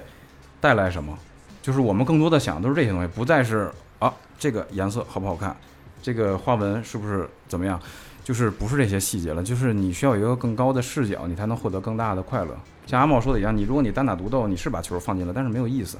他可以用身体打你，但是你可以打打你十个球你都防不住他，但是没有意思。就是你需要驱动一个更大的体系，这个才是能获得最大快乐的。所以我我感觉就是这几年一直让我不断的去感受到，我必须要再从事这个行业，我不要我必须要从呃创造更多的牛逼的东西出来的一个最给我自己的一个驱动力就是这个，就是我可以带动一个品牌或者推动一个品牌也好，一个行业也好。其实咱俩现在我觉得我也能看到你的状态，之前确实咱们都有过迷茫，但是现嗯在我觉得咱们都能沉下心来去做这些东西，抛开什么什么什么所谓的管理啊，公司里的这各种项目的会议，所有人都走了，从六点打卡记录是十二点，对，十二对点左右半夜十二点，就是你有这种状态，你需要保持一个冷静的心。如果没有打卡记录，说明什么？说明你没走，是 对， 不是说明你没来，有可能第二天早晨六点，你你你出去挪了个车，然后打了打了个卡，对所以就是我觉得还是要保持这这些这些状态吧，就这些是我们一直保持。为什么李宁现在大家都说啊很高产，说什么时候就是就可能你消费者也会担心，或者我的开发我们的朋友也会说，那你现在做这么极致，你下一代怎么办？嗯其实我们不会太担心这个，我们对就是保，你只要有这个状态，或者你你的心里是这么想的，你会一直去往上去冲。就是设计师，因为他是一个非常非常技术，就是非常专的一个岗位。然后这个这个这个岗位带来的好处呢，就是说你会有一个非常稳健的一个技能，但是不好不好的地方就是说很容易视视野就局限，局限到你自己的东西，我的东西好不好，然后怎么怎么样这样一个一个东西。其实，呃，我我我们我们俩工作这么多年来，然后一个最大的一个改变就是把自己的一个视角去发生一个一个一你个调整。融融入到一个更大的环境里，环境里面去。对，那当然这也确实挺感谢公司这个，就是说给咱们的空中间间，的一个一个变革。嗯以前我们设计，我可以负责任的说，大概在一五年以前吧，嗯，设计就是一个背后的东西。呃，虽然你看大家经常说啊，李宁的设计师、老设计师怎么怎么样，但其实，在真公司体系下，你能很明显的感觉，它是一群非常不被人真正意义上关注的东西。只是说我们有这么一群人还行，就是这么一个状态。我很很赤裸裸的说，当然那两年的公司状态也不是很好，然后另外也跟设计师自己的状态有关系，就他们不愿意站到前前面来去更多的表达呀是怎么样，然后呃就会给人造成一种这样的感觉，对，然后但是。一五年之后的这个，包括董事长回来，然后包括就是我们整个架构重新调整之后，就是会把认为哎有这方面能力或者有这方面意愿的人给你往前推，希望你们能去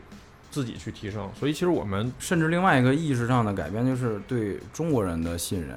对是是是是对，所以对这个中国李宁为什么能火成现在这样的，并不是说，呃，他有什么高深的策略或者怎么，他就是做的，我觉得就是很直接。就中国李宁，当然由中国人来做，但是中国人做呢，我就要信任中国人。对但是中国人也是值得被信任的中国设计师，那就完全满足了这些条件，他自然就出来了。对但是我就现在看到这国内可能其他品牌还不够彻底，有转变，但是还不够彻底。我相信这个呃，中国人在做中国品牌这件事情，在不久的将来肯定会完全的呈现出来，因为大家都在进步。我想问，因为刚才你们已经无数次的提到了一个人，对，谁当然，我们之前采访啊什么也聊也是过，无数次提到的。对，就是你们的，你们管它叫红头， Mr. 红 Mr. 红啊，对，这个名字是怎么来的？啊，因为他是一个男性，就想听听他的故事吧，因为我们我之前跟另外的你们的同事也聊过嗯关于他，然后当时甚至还说就是要不要去拍他一个片子，嗯，对，然后感觉在他在你们所有人的眼里，我接触过的李宁所有人眼里都觉得他是一个非常不一样的，嗯，年龄跟行为呃，反差会很大，有点大但是对嗯对，但是你然后深深了解他之后，就发现这是很很很正常的。对，然后就举个例子，比如说门三，我们上次前两天不是去成都拍那个快嗯闪开项店的目事情嘛，啊然后呃，就我们当时就说啊，你要拍到李宁，我说你要拍那个粉帽子 的，对，which is 红头，对然后我我说这个，然后后来他拍完说，他也太嗨了， 他在他在第一排，然后当时有一些 rapper, 那不是他最嗨的状态。对 rapper 表演啊嗯什么对的，就是他就是可能也是跟。面貌的反差吧，就是他好面像貌大家太觉年得轻了领导都应该是那样的，嗯但他是这样的，对对，然后但肯定接触最多的还是你们，所以想他听的你们说聊他聊的故事真是就是太多了，就是至少跟我们在一块儿的经历就很多，就是像刚才大周说，那个不是他最嗨的状态。我们说三个，说你印象最深的，你们印象最深的，最深的三件事情是吧？对关关于于他他的，那嗯，你先来，能能能先稍微形容一下他到底是怎么反差？那就先形容，大家有的人然可能后不再知说道三件事儿，对，因为消费者肯定是接触不到的，来吧。对吧？对，形容其实他是一个，我我觉得啊，我觉得红头是一个生活阅历非常丰富，并且非常非常有智慧的一个人。他多大了？他今年应该六十，呃，哦，五属十五蛇的，属属蛇蛇的的，五五五五五吧，好像是，五十五到六十之间，差不他多是五五十五到呃六不十是，六六五，年的，六65五年年属蛇的六五年的，啊六五属年蛇的那就是50赶紧算一下五快十一。弹幕发起来不是不是不是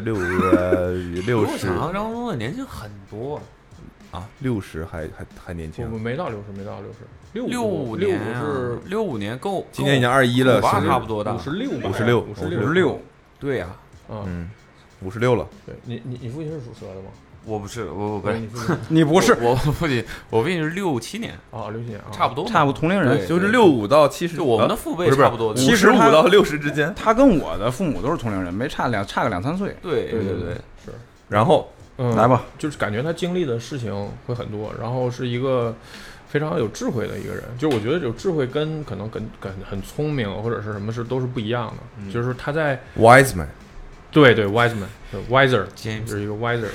包括我我们他不仅仅会给我们一些就是工作上的指导，而且会给我们好多生活上的一些建议，人生上的一些建议。对，这个是就是之前那些职业经理人的那些这些领导们很少会就是沟通到这么这么多吧，我感觉。就像你们说的，就是感觉啊，比如说设计或者是什么事情，这个东西有的时候没错，这个具体的事情是你们完成的，这些细节、这些质量都是你们去保证的。嗯但其实大家也都很清楚，就是即便我把这事情做得特别特别漂亮，嗯，如果没有老板所谓的领导者支持的支持或者说通过，像你刚才说的，比如这个鞋我要怎么怎么弄，嗯已经可能要多少多少钱了。如果这个领导者说不行，这现在卖一千块钱一鞋根本就不卖不不出现去实，对我你就给我做七百的，你这个东西可能就没发生。另外一个就是，我觉得他有一个非常好的一个，就非常独特的一个特质，就是他不停的在更新自己。就是他即使是可能我们看起来是一个相对比较大的一个年纪，但是他一直在更新自己的意识。这个是就是我们经常会说他就像就是就是海绵一样，不停的吸收新的东西，再去让自己能怎么说能在这个变革特别迅速的时代做出最正确的那个决定。这个是我觉得就是就是真的是在那个年纪就因为就像大周说的，他跟我们父辈是差不多年纪的，那可能我们父辈的那个状态跟他的状态就是差异是非常非常大的。然后他最近在研究什么，在研究什么剧本杀什么这一类的东西，对，密室、剧本杀这一类东西，零零后啊，我都惊呃了。，瑜瑜伽与剧本杀，呃对，瑜伽、普拉提加剧本杀是他对现在的主然要后项之目。前一段时间是有一次在会议室，会议室跟我们两个人一起聊那个电竞的那几个战队呀、然后那几个联盟的事儿。他就是呃试图又在我们这儿寻求一些意见，但是当时在几年前的事儿了。呃几年前，但是当时我我们俩们就是一脸对这个懵逼东西不知道是什么，我对不知道他在说什么，就然是聊后了变半最个后多最后小时变成了授课。哦，对我俩就是就是完全没有办法往下接的这个这个状态。对，就他的知识储备在一个新的上，可能比我们还他的我觉得是扩展能力边，界不是不是他的储备。他现在也许今天是二五六，明天就变成了五一二呃五幺二，对，后边后边变成一就个变 T 一个 T，就是他一直在吸纳新东西，甚至比年轻人啊。你们刚才说的是 GB 啊？啊， 对，啊，没事没事没事。我刚以我也为有点是懵是不跳是跳绳那个二五二五256二五257七， 二八二八五 六、二八五七， 哦这样啊，哦，都行。他估计这也他也他也懂，说点具体的例子吧，比如说三件件事啊三件事，，对，三这件个事概括的已经说完了。嗯，印象特别深的，印象特别深的，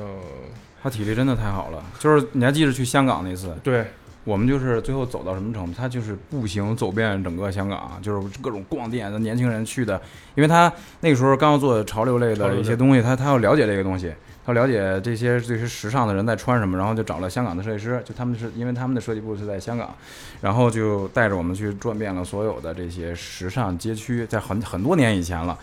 呃，那时候我们还年轻，体力比现在要好很多。最后走到一个什么程度，就是我们进店就找我们椅子说，呃哦，说别走了，这有个店不错，赶紧进去，进去找椅子，赶紧坐下。对，等大哥转完了，聊完了，跟店员儿，然后说，哎，走了，行，起来，下一个。 后来大哥老骂我们说，我们我说我们在试鞋，假装要试个鞋。对， 就是到这种但程是度。卖帽子店，你们是什么鞋？来第二件，第二件，体力特别好你，讲一第一，咱一人三件嘛。对你你一件我一件，你一件我 一件，我来，我来讲第一件，看出来他俩体力现在已经不行了。对他得歇会儿了。哎你们已经坐着了，呃， 呃第二，呃，我来讲一件啊可，以我躺着讲录第一件就是，呃，确实是啊，我就是我觉着红头给我们的启发就是我，我感受，反正我自己能有现在的状态，以及设计意识，以及人生的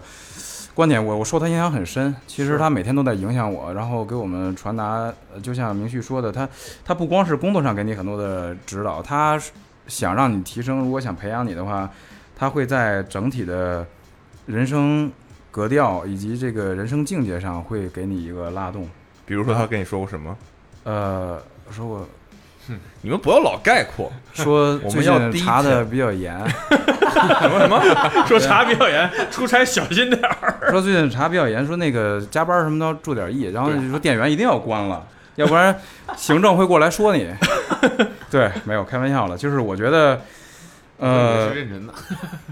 我觉得反正他给我们很多人生上啊之见，比如那个他给我们举个例子，很很浅显的，但是你你你如果能理解，就会给大家很大帮助的这种例子，就是你站在你想看得更高，那你就在上一层楼；你在二楼，你可能看不了很远，你只能看五十米、一百米。因为我们设计部就在二楼，对，但是你想，你想，你想，你想看到，你想看到整个城市的这个状态，那你可能需要去五十层，就是说你要调整自己的状态，以及这个家庭和工作的平衡。他他说人生就是一个圆，你这个圆要把每个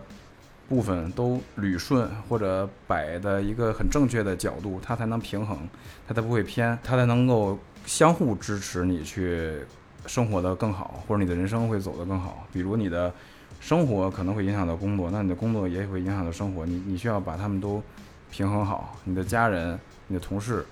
你现在所负责的项目以及你的呃生活里的一些细节，这种例子举不胜数，就是太多了，它它一直在影响着我们，就是所以我才说，以前我也没有这个概念，说你你你人生的态度，你人生的视角会决定你的工作。以前我没有太深的体会，可能那些各种的大大师老师们去说过这些，但没有感受。其实跟红头共事的这这几年是完全的体会到这些，并能够感受到。你回望自己当年的作品的时候，你会感觉很幼稚，是因为你那时候的视角还不够高，你的视角还不够广。这也是为什么我们刚才谈到，我们不会在意一双鞋是不是会感动自己，会不会好看。其实现在，呃，顺便说一下，就是我们很难去创造一个让自己满意的作品，嗯因为一旦你把自己征服了嗯，那你就停滞了。嗯如果你一直说去年的作品太牛逼了，一直嗯感动着我，嗯，你基本就废了，你你没有进步。是你要一直看到自己的问题，就是这些做完了，哇，你一直后悔说我我当时为什么不多想？改不了了，要上市没时间改了。如果有时间，我会这么这么去做。那你 OK，你还有生命价值，你还有是呃你的职业生涯还有还有还有延续的可能性。对，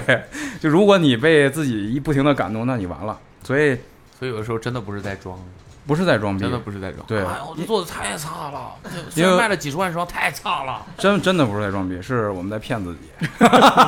没有了，就是反正我觉得红头给我们的带带来的影响是全方面的。我说第一件让我印象很深的事儿就是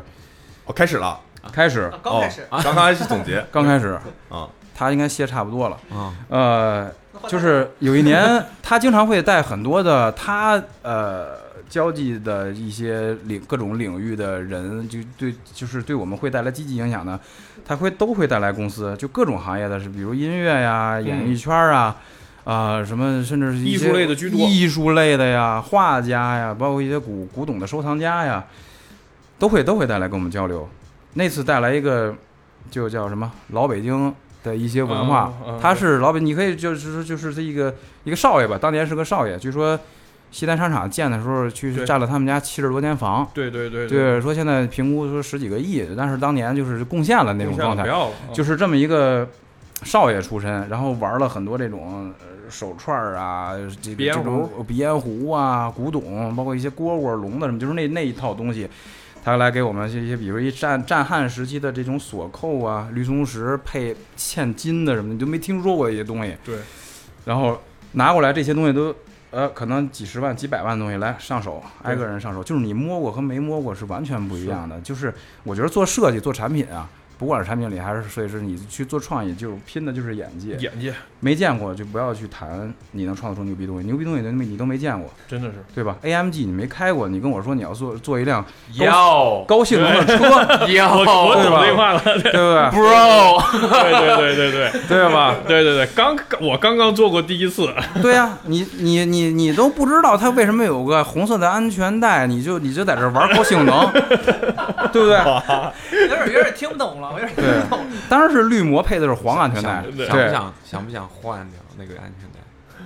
要能他早不是换了，我觉得他们现在是换成换成黄色我，觉得是很我是你的话就换了。真的，对对，去你别国说会这里事跑儿，一圈继。续继续，我然没后理呢，解然后呢？ 就是说这个这就是他的理念，他让你牛逼，你牛逼，你的东西就牛逼，就是这么很简单。我认很认可这个东西，你必须把自己的眼界打开。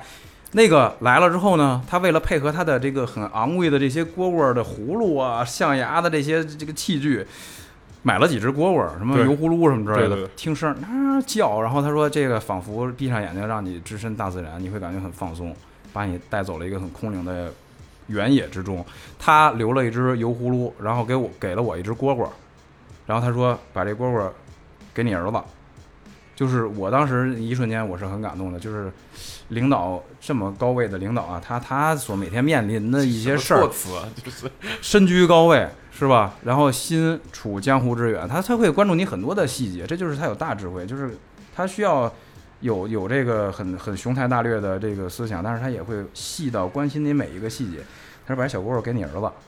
玩儿，说让大家听听，然后这叫声我就拿回去养了大概三四个月，对，说也相当长寿了，相当长寿才，我还给他拍照来了。我说你看我儿子玩的挺高兴的，给他就拿着在在上面还还喂他什么的，就是这是第一件真的让我非常感动的事，就是。我觉得人的这个职业生涯也好，或者你的人生的能够走多远，就在于你的伸缩性，就是你的、你的、你的，我还是觉得你在聊别的东西。伸缩型。就是 Wait a minute，作为男人，其实从开始到现在话题一直都哎，我们聊的不一直就是这件事吗？对对对对对对对对对对，就是他他他他能够一个很大的视角，也能收到很小，这也是另外一个启发，而且很感动，人文人文关怀、真的是真的是亲情、嗯，友情各种方面，我觉得是全方面的一个关怀。OK，第一件事结束，该你了。呃，就是其实对我来讲，我就是他说了一个，就是可能呃有点像呃生活上的这对么一个对细对节，我我可能就是会有一个对我工作上产生深远影响的一个一个一个事情，就是他刚刚接篮球团队的时候，去开了一个会，然后开了就是把所有的篮球的 人就是叫到一起，然后去去去去去做这个刚事情过完年嘛，是那次对吗？，呃，不是不是咱俩不是那次，次。是是所有团队的人都在一块儿。哦，啊，然后当时他就说了一句话，他说：“那个你们呃，真的要……当时我们公司是经营是最，当时是最不好的那个阶段。然后就是董事长回来，然后红头接管，当时第一个接管过来的团队是篮球，然后为什么我俩跟他就是说呃接触的比较多，也是因为篮球是他相当于先接到篮球，后来是跑步跟运对动时尚第一个第一个品类。然后他当时在那个会议上就说说你们真的要感谢这家公司，就别的品类我不说，但是你们做篮球的一定要感谢这家公司给你们带来的这个平台，因为公司现在即使这么难，公司仍然拿出最多的成本再去投入这个项目，因为当时我们刚签了 CBA 嘛，第几年、第二年、第三年忘了，然后韦德，然后他当时说了一句话，我现在还印象特别清，他说：“你们算一算，每一天在你们身上花的钱就有几百万。”我当时把手机拿出来，计算器四个亿加韦德多少多少，然后除以三百六十五，真的是几百万。那个，但是就是这个视角是当时我们在那个阶段，当时还没有一五感受年到一的五年左右的时候，可能就是完全不会用这个这样的逻辑去看这样这样的问题，说咱们看的是什么？自己的工资条呃，。对，就是说公司可能公司其实在给你搭建一个真正好的一个平台，就是在对很非常困难的时候，仍然在给你去建立一个平台。他说，他说你们所有人都是在公司每天花几百万给你们搭建的一个平台上在做事情，你们如果做不出来一个好的成绩，那就是你们可能到别的任何的任何的品牌都很难，因为这个没有这样好的机会。然后他当时也说，就是说说了一个承诺，就是我的，你们跟我跟跟着我走，你们理解我的想法去做，我保证你们一段时间之后，你们自己的人生上的能力，包括工作上的能力，你们的视野绝对会有很大提升。他说，我作为一个领导，给你们带来的不是说你们什么涨了多少工资，而是说让你们能自己真正意义上的得到一个成长，得到一个飞跃，这样你们不管是在这里还是在其他地方，都能有一个更好的一个发展。其实我觉得这个就是一个，就是领作为领导去培养下属的一个一个格局的一个逻辑，就是说他可能看待这个问题的视角去跟你去去理解的就是不一样。然后当时我还我还记得，就是当时他跟我们开会的时候，他就说说我就是要让李宁篮球鞋做到一千块钱以上，做到最好。我要让李宁的鞋全部都被人抢。在一五年的时候，我们当时就觉得就是大 哥您梦梦呢，就是凭什么李宁的文化鞋要卖到一千块钱以上？我就问哎你李宁当篮球时鞋点，头了吗？我我当时很我深刻的点头了。但是红我当爷时走了之后，我当俩时说我记得我跟你对了一个眼神儿， 我们确实点头了。然后当时就说，就凭什么？就真的是凭什么？但是就你，呃我现在回忆起当时的那个想法，还是完全理解不了，就是为什么你怎么可能在那个当时我们的最高价位带产品四百九十九，篮球产品499，甚至我们不认为他当时那个策略是对的，说我们不应该走那个高价不位，应该即使走我们能做出来，我们也应该这个农村包围城市嘛，对对吧对？对，是当时是有这个有这他个就理理理解不了这些事儿。然后他说过一句话，我我我后来以至于直到我后来做设计的很多的决定，就是说选择什么的决定，他说了一句，他说就是我不要做夹心饼干，就夹心饼干就意思什么？之前李这个市场对李宁的定位就是国国国际品牌之下，国内品牌之上这么一个定位，就是我不要做夹心饼干，我要做就做最好的，因为很简单，我们说体育品牌竞技体育里很残酷，只有第一没有第二。他说我问你们一个问题，就咱们抛开那些所谓的人文情怀的说啊，咱们就单谈竞技体育，你能记住奥运冠军跟你能记住的亚运冠军，你比一比数量，几乎我相信奥运亚军来讲的话，可能没没有人能记住多少，但是奥运冠军中国的你能记住很多人，所以这就是对竞技体育的残酷，就是他说我们既然是做这个东西的，我要做就做最好，他说我可以允许你们不在。不一定是说，当然我们品牌能力有限，不是说在所有地方实现全面超越，但你一定要给我找到它你能做到最好的点，去给去把它给我做出来。就这个就是指导了我们整个篮球鞋未来的所有战略的策略的一系列的调整。追求卓越，做去对对，其实我就是认同红头红头说的一句话，就是就是你做一百和九十九是完全不一样的。虽然他们只差了一，但是九十九意味着零，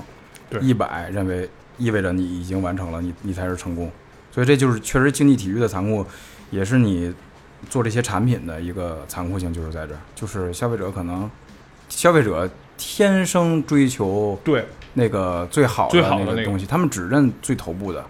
就你第二名没有意义，大家都想要那个最好的。就是他说你你你想你去问问现在的，就是你想一想消费者谁会去选择说我要买一个行业内排第四的跑鞋，对，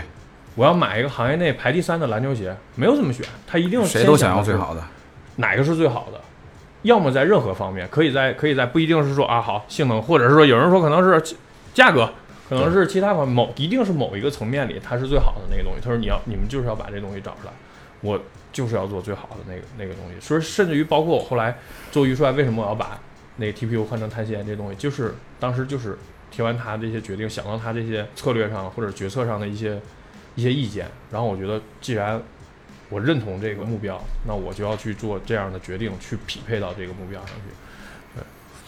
这里补充一点啊，所谓的可以卖一千块钱以上的篮球鞋，不是你做出来就行，你得你让得人卖出一定量，对对对且消费者是买的。是是，你得让人认可。其实想做出一千块钱的鞋，你堆那些原材料，对，可以达到的，没以问题。前也不是没做过，对嗯，但是消费者如果不买，那你那这个东西就是不成功的。甚至于是种浪费，对，因对为你所有的投入、模具投入这些东西都是非常昂贵的。我来说个第二件吧。第二件其实一个不是一个具体的某件事儿了，我觉得就是我对它的第二个印象，可以说是就是带你去了解这这些古董，对吧？对它带你去很多的场景，让带你去很多的地方，然后你会感觉它，如果你用正常的。一个普世的一个价值观去视角去评论，他说：“哎，这个人怎么这么离经叛道？也许他、呃一个五十多岁，他就应该是一个老年人的状态，他为什么是这样的呢？就是大家可能很不理解。但是如果没有他的这种这种创新和挑战，以及尝试新鲜事物的这种，他是一个很很愿意对抗、很愿意挑战的一个人。对，就是跟他做运动员有关运系。动员有他最关系他最初是呃职业的运动员，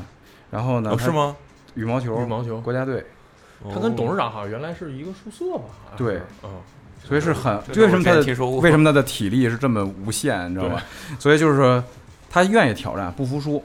就是愿意，就是如果选择对抗，他是不会退缩的，就是这么一个状态。然后也是这些东西支撑他能够带领这个这个整个的团队能够走到现在这个程度。但是他并不是外界所就是表面看起来这么离经叛道或者与众不同，他他其实是非常正能量的。就是给我的启发就是，你你可以去有很多面，但是你最终你要回到一个非常正面，你的人要非常正，他真的非常正。你就是在这个点上去评价他，他又是很很很传统的，对对吧？是是是，就是他他非常的正能量， 就是你感觉他又玩嗨了，但是他最终能给你呃回到一个非常正的，那才才是他的本质。所以就是你的人的这么多面呢，是支撑你的阅历也好，扩充你的知识面也好，但是你要保证自己是一个正面的、正能量的人，你才能做出那些优秀的、做出正确的选择。对，就就是是他经常教育我们说这家公司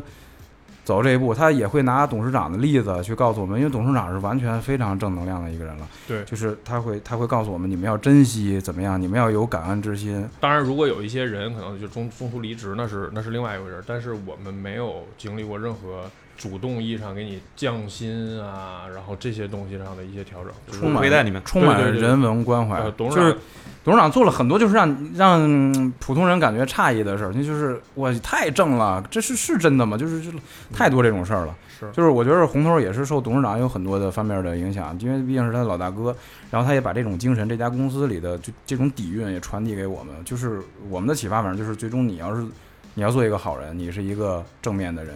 你才想做好产品，先做一个好人。对，对对，你要以正面的状态出现。对，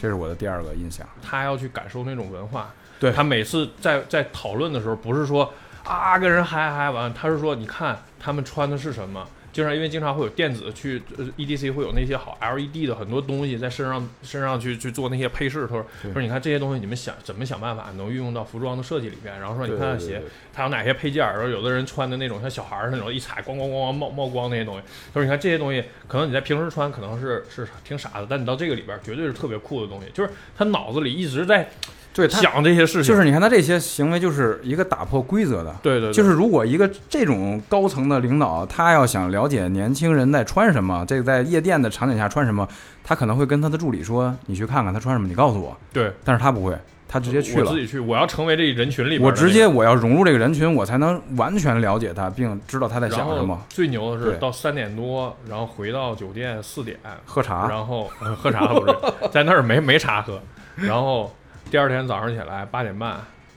起来去跟当时好我记得好像加拿大的什么什么华乐队还是什么啊开会，直接去去去开会，就是就是这样一个人，体能。就是他的所有的这些东西，就是看起来都都不，他他就他的目标很清晰，非常清晰，不会因为任何这个东西的调整去改变他对于这个这个目标的追求。不太在意那些世俗的限制，就是我不太在意这方法，我只要把这个最终目的达到，这用一个合理的方式给达到就好了。对对，打破规则，挺厉害的，挺厉害就是我觉得通常这种级别的领导，或者是说他不会参与这么多。对，然后也受制于年龄嘛，我们就对称之为受制于年龄。可能他基本上，如果你的他的工作是偏向年轻化的话，其实你大概率是会断层的。对，就像你说的，我找谁，即便去调查，他其实我不知道做的决策到底能不能匹配这个时候。就就是有的时候，说实话，我们做媒体，我可能比如九零后，我嗯前一阵子，可能比如说半年前、一年前，我都会觉得零零后的在在想想什什么我已 经不知道了。对，就比如说做做抖音这件事儿，我们嗯其实晚了很久。嗯，就是我一回我回头现在来看，我们之所以开始做了，就是因为我觉得我以前可能是没 get 到嗯大家的变化，嗯然后这些人年轻的人到底在干嘛之类的，就觉得已经脱轨了。对，所以你你跟我说他五十多快六十岁，能像现在这样，真的是挺厉害的。对，然后我觉得就是，哎，他确实是就是在一些关键的这个这个时间点上，经常会去就是不停的挑战这个目标的高度，这个我觉得也是嗯品牌一直在往上走的一个原因，就是可能。之前一段时间我们设定的是这样，但是他经常会跟我们说说，就是你不要去固守着一个，就是你要接受变化，因为这个世界就是在不停的变化，你周围的环境变化，你发现你能做得更好的时候，你一定不要畏惧它，不要畏惧说，因为我之前做了这么多了，我就不追求更高的目标了，你一定要去。其实也是随时在调整目标。当你达到这个的时候，可能有些人满足了，但是正确的做法应该是你再把你的目标再调高。他他之前就是有一段什么身体不太好的时候，就是说可能会觉得累的时候，他嗯就是每天中午他去健身，就是为了拉体力，把自己体力体力也是非常重要的。然后每天中午几公里的跑步，然后去健身房去再去再去练一段，然后去去那什么，然后最后就回来埋汰我们，说你们这帮年轻人一个个 的这一点上咱们已经输了。早就输了，早就认你了。毕竟不是职业运动员出身啊，因为我们俩号称就是这个在公司里就是就是平时运动能力还行的，啊、不是不 是，就是我们俩是号称就是穿六个六个月秋裤的男人，就是在北京要穿六个月这么秋裤虚吗？啊、对，就是从因为我们不穿外裤。哦，然后那个后伸缩性伸缩性比 较好，这够超前了吧？ 冬太超前了。冬冬天在那个工位上一定要放那个电炉子的人，六个月秋裤，我第对一次听。一年穿半年就从十月份穿秋到秋从裤10里月份穿到草木三生月份，秋裤里草木生，所以你这最近韦德怎么样？他说了一大堆预帅了，呃，韦德就也就不不不说那么多了，反正就告诉大家是，呃屌，就完了目标就是就是就是必帅须的不要行。 要要要成为这个世界上最好的运动鞋，篮球鞋，就这一嚯个目标嘛。然后嚯我在朝着这个，但是定的高一些，不代表我已经接近了，也可能路很 远。对对，道道阻且那个长那个你你怎么说来着？啊如果你的梦想不没有没有吓到你，对。说明你的梦想还不够大。所以我就呃假装定了一个很大的梦想，其实是不知道能不能实现。对，先定高一点儿。 OK，但是这次我做的确实很顺畅，对，就是公司各方面的呃相关的职能部门的配合度会更高一点。这么说吧，嗯跟酒相比，还是一个目一前样吗我还没有到，呃，我我我我给韦德设定的目标就是每一代都是你想象不到的。为什么会这样？就是我不管你到底是不是喜欢它，你必须承认它是一个新东西，你没有见过的，好，并感觉到惊讶的东就西。是你肯定想象不到，懂了就。是肯定想象不对到。，懂了如果它刚才不说了吗？Vegas 亮光火，蹦。秋裤，哦对，其实其实关键啊伪酒是一大方家注是意是一条秋裤，啊 大家注意伪捕伪伸实缩是一条性秋伸裤缩。性啊伸！ 缩性。大家注意捕捉这期播客里的关键词。我对，刚才说了嘛，有一些科技看似是新科技，其实是老科技，哦啊找一些厂商就没做过的蝈蝈，秋裤，我是不是透露太多了？ 懂了懂了懂了。对对对绿松石，对，啊，嗯懂了懂了。可以可以可以。最后发现出来这些元素全有。你怕不怕？我怕，我现在都 想是调和的，调和的，对嗯我们平时确实大哥带我们接触的东西真是特别特别有意思，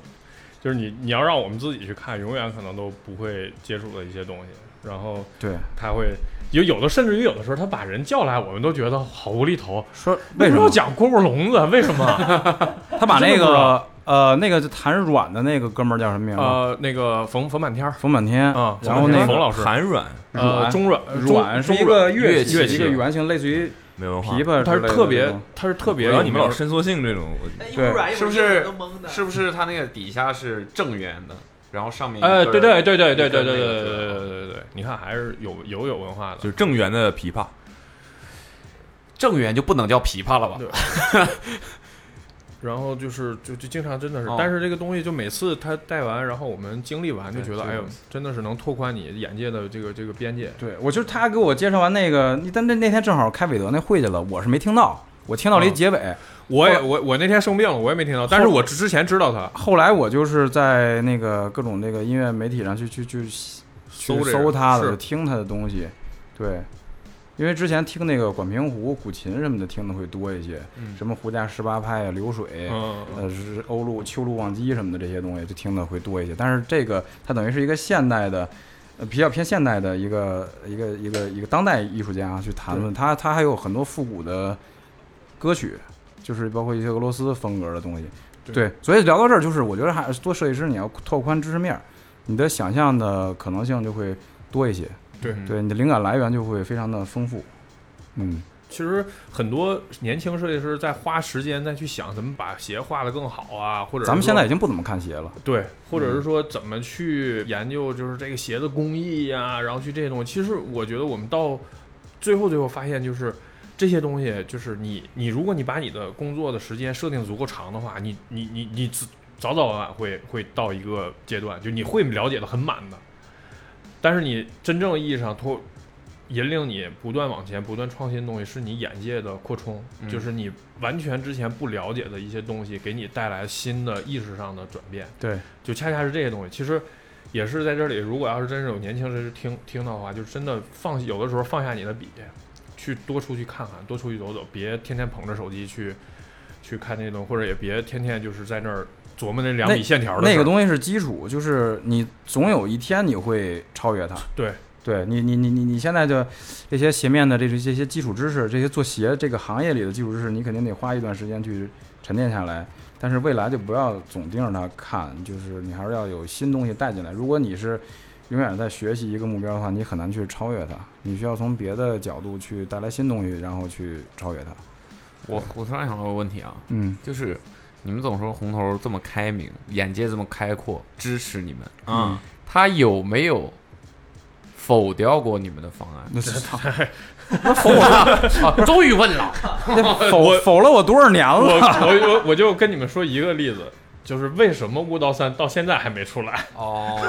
知道了吧？对，我就想问一个有具体的，因为他就是太认可我的木头二了。 哎 呀，圆回来了，圆这就是设计师多接受采访的一个经 验，看到吗？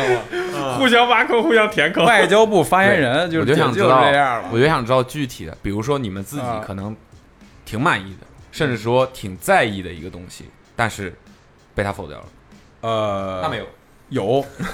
就每一代韦德都会有。对，因为大哥总是在呃快结束的时候来关注这个鞋， 然后给我提了一堆看似不可能完成的任务。但是呢，我当时是很真的太无奈，我说这怎么办呢？大哥还剩一礼拜了，我怎么做出一双新鞋来？然后，但是我当我改完了，我发现他的决策是对的。他说这个后半句的时 候，这个表情，当我改完了，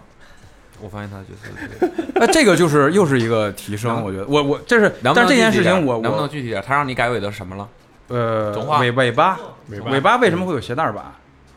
那临门一脚啊，那是红头推进的，本来是本来没有，本来没有鞋带版，对尾九 TPU 形态为什么是这样？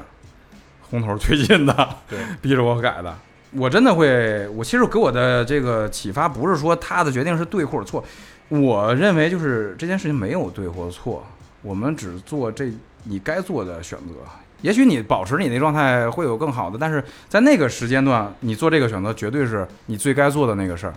就是说要理智对待这些，不要去自己在那儿嗯，你按照自己思想的这个以以设计师的视角，或者你创造这东西的视角去去很偏执的认为我需要这样，我有很多的美学的基础支持我，这个行业里的一个标准支持我要做成这样，就是你你需要融合更多的维度的，你需要站在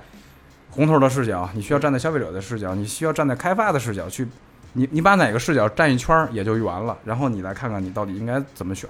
而不是站在单一视角去去偏执的认认定你该做什么。这个我对特别认同，就是呃，红头带我们一个有的时候一个基本逻辑，我感觉他有的时候就不管是生气也好，或者是说，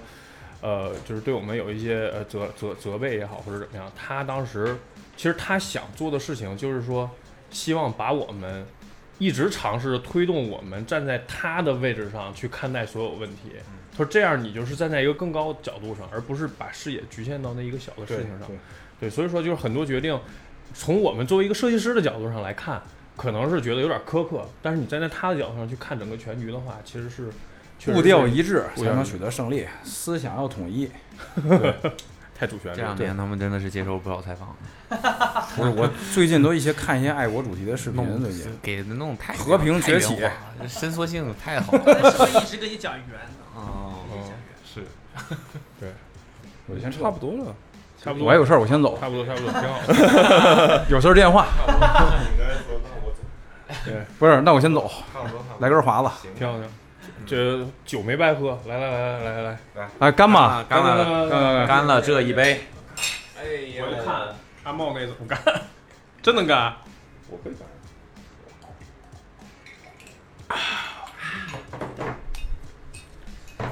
，OK，挺好，挺欢乐。感谢感谢感谢感谢，确实这个聊到后来就比较轻松了。嗯你伸缩性秋裤一出来，就这事儿就放开了。对对，男人嘛，不聊点这些，来吧，这期我们送点什么？送点什么？还能送什么？嗯，嗯，送秋裤吧，李宁秋裤吗？送点儿看呗，反送正三只是蝈蝈。哦，那贵了。送我我我们俩我们俩一人你们送三样东啊西，三样东西，我送一个孙明旭签名的鞋，我送一周世杰签名的鞋，火，我送一个崔广宇签名的鞋。总之就是签名的鞋，行吗？可以吗？行，嗯， 那就那就我们我们俩各送一双，以私人名义各送一双韦可以德韦德呃九 Infinity 和预帅十四泵吧。没问题。好，这那样我他们两个一人出一个，我们再出一个呗，这不就行了吗？奥特曼出出俩箱子，还是说你你觉得怎么样？ 装那箱装子鞋，超好用，啊装鞋，这样，我们 我们送三双鞋， 嗯，完了再有两个人获得他们签名的鞋，哦，但是是谁不一定，是吧？我们我们来看。对，嗯，行吧？好，好好好好，行公司里首的长鞋也挺多，他们送了我们挺多鞋。，对，成本嗯啊非常高。行，那就这期五个，就这好，意思。好行，吧，没问题，没问题，没问题。行，那一样呗，大家在评论里面跟我们聊一聊，我觉得可以聊一聊呃感，受，聊对聊大家对李宁这两年的感受、嗯，嗯，我们建议，非常友好的建议啊。嗯，对，友好，对友好的关于吉米巴特勒的建议，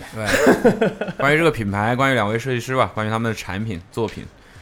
对，都可以聊。我们看看我嗯网易云两个，呃，小宇宙两个，然后小小程序序一一个，，没行了行，好嘞好嘞，我们会找质量比较好的留言。行，那本期节目就到这儿吧，谢谢两位的到来。谢谢各谢位谢。各位哎 OK，拜拜哎拜喽，下期再见。拜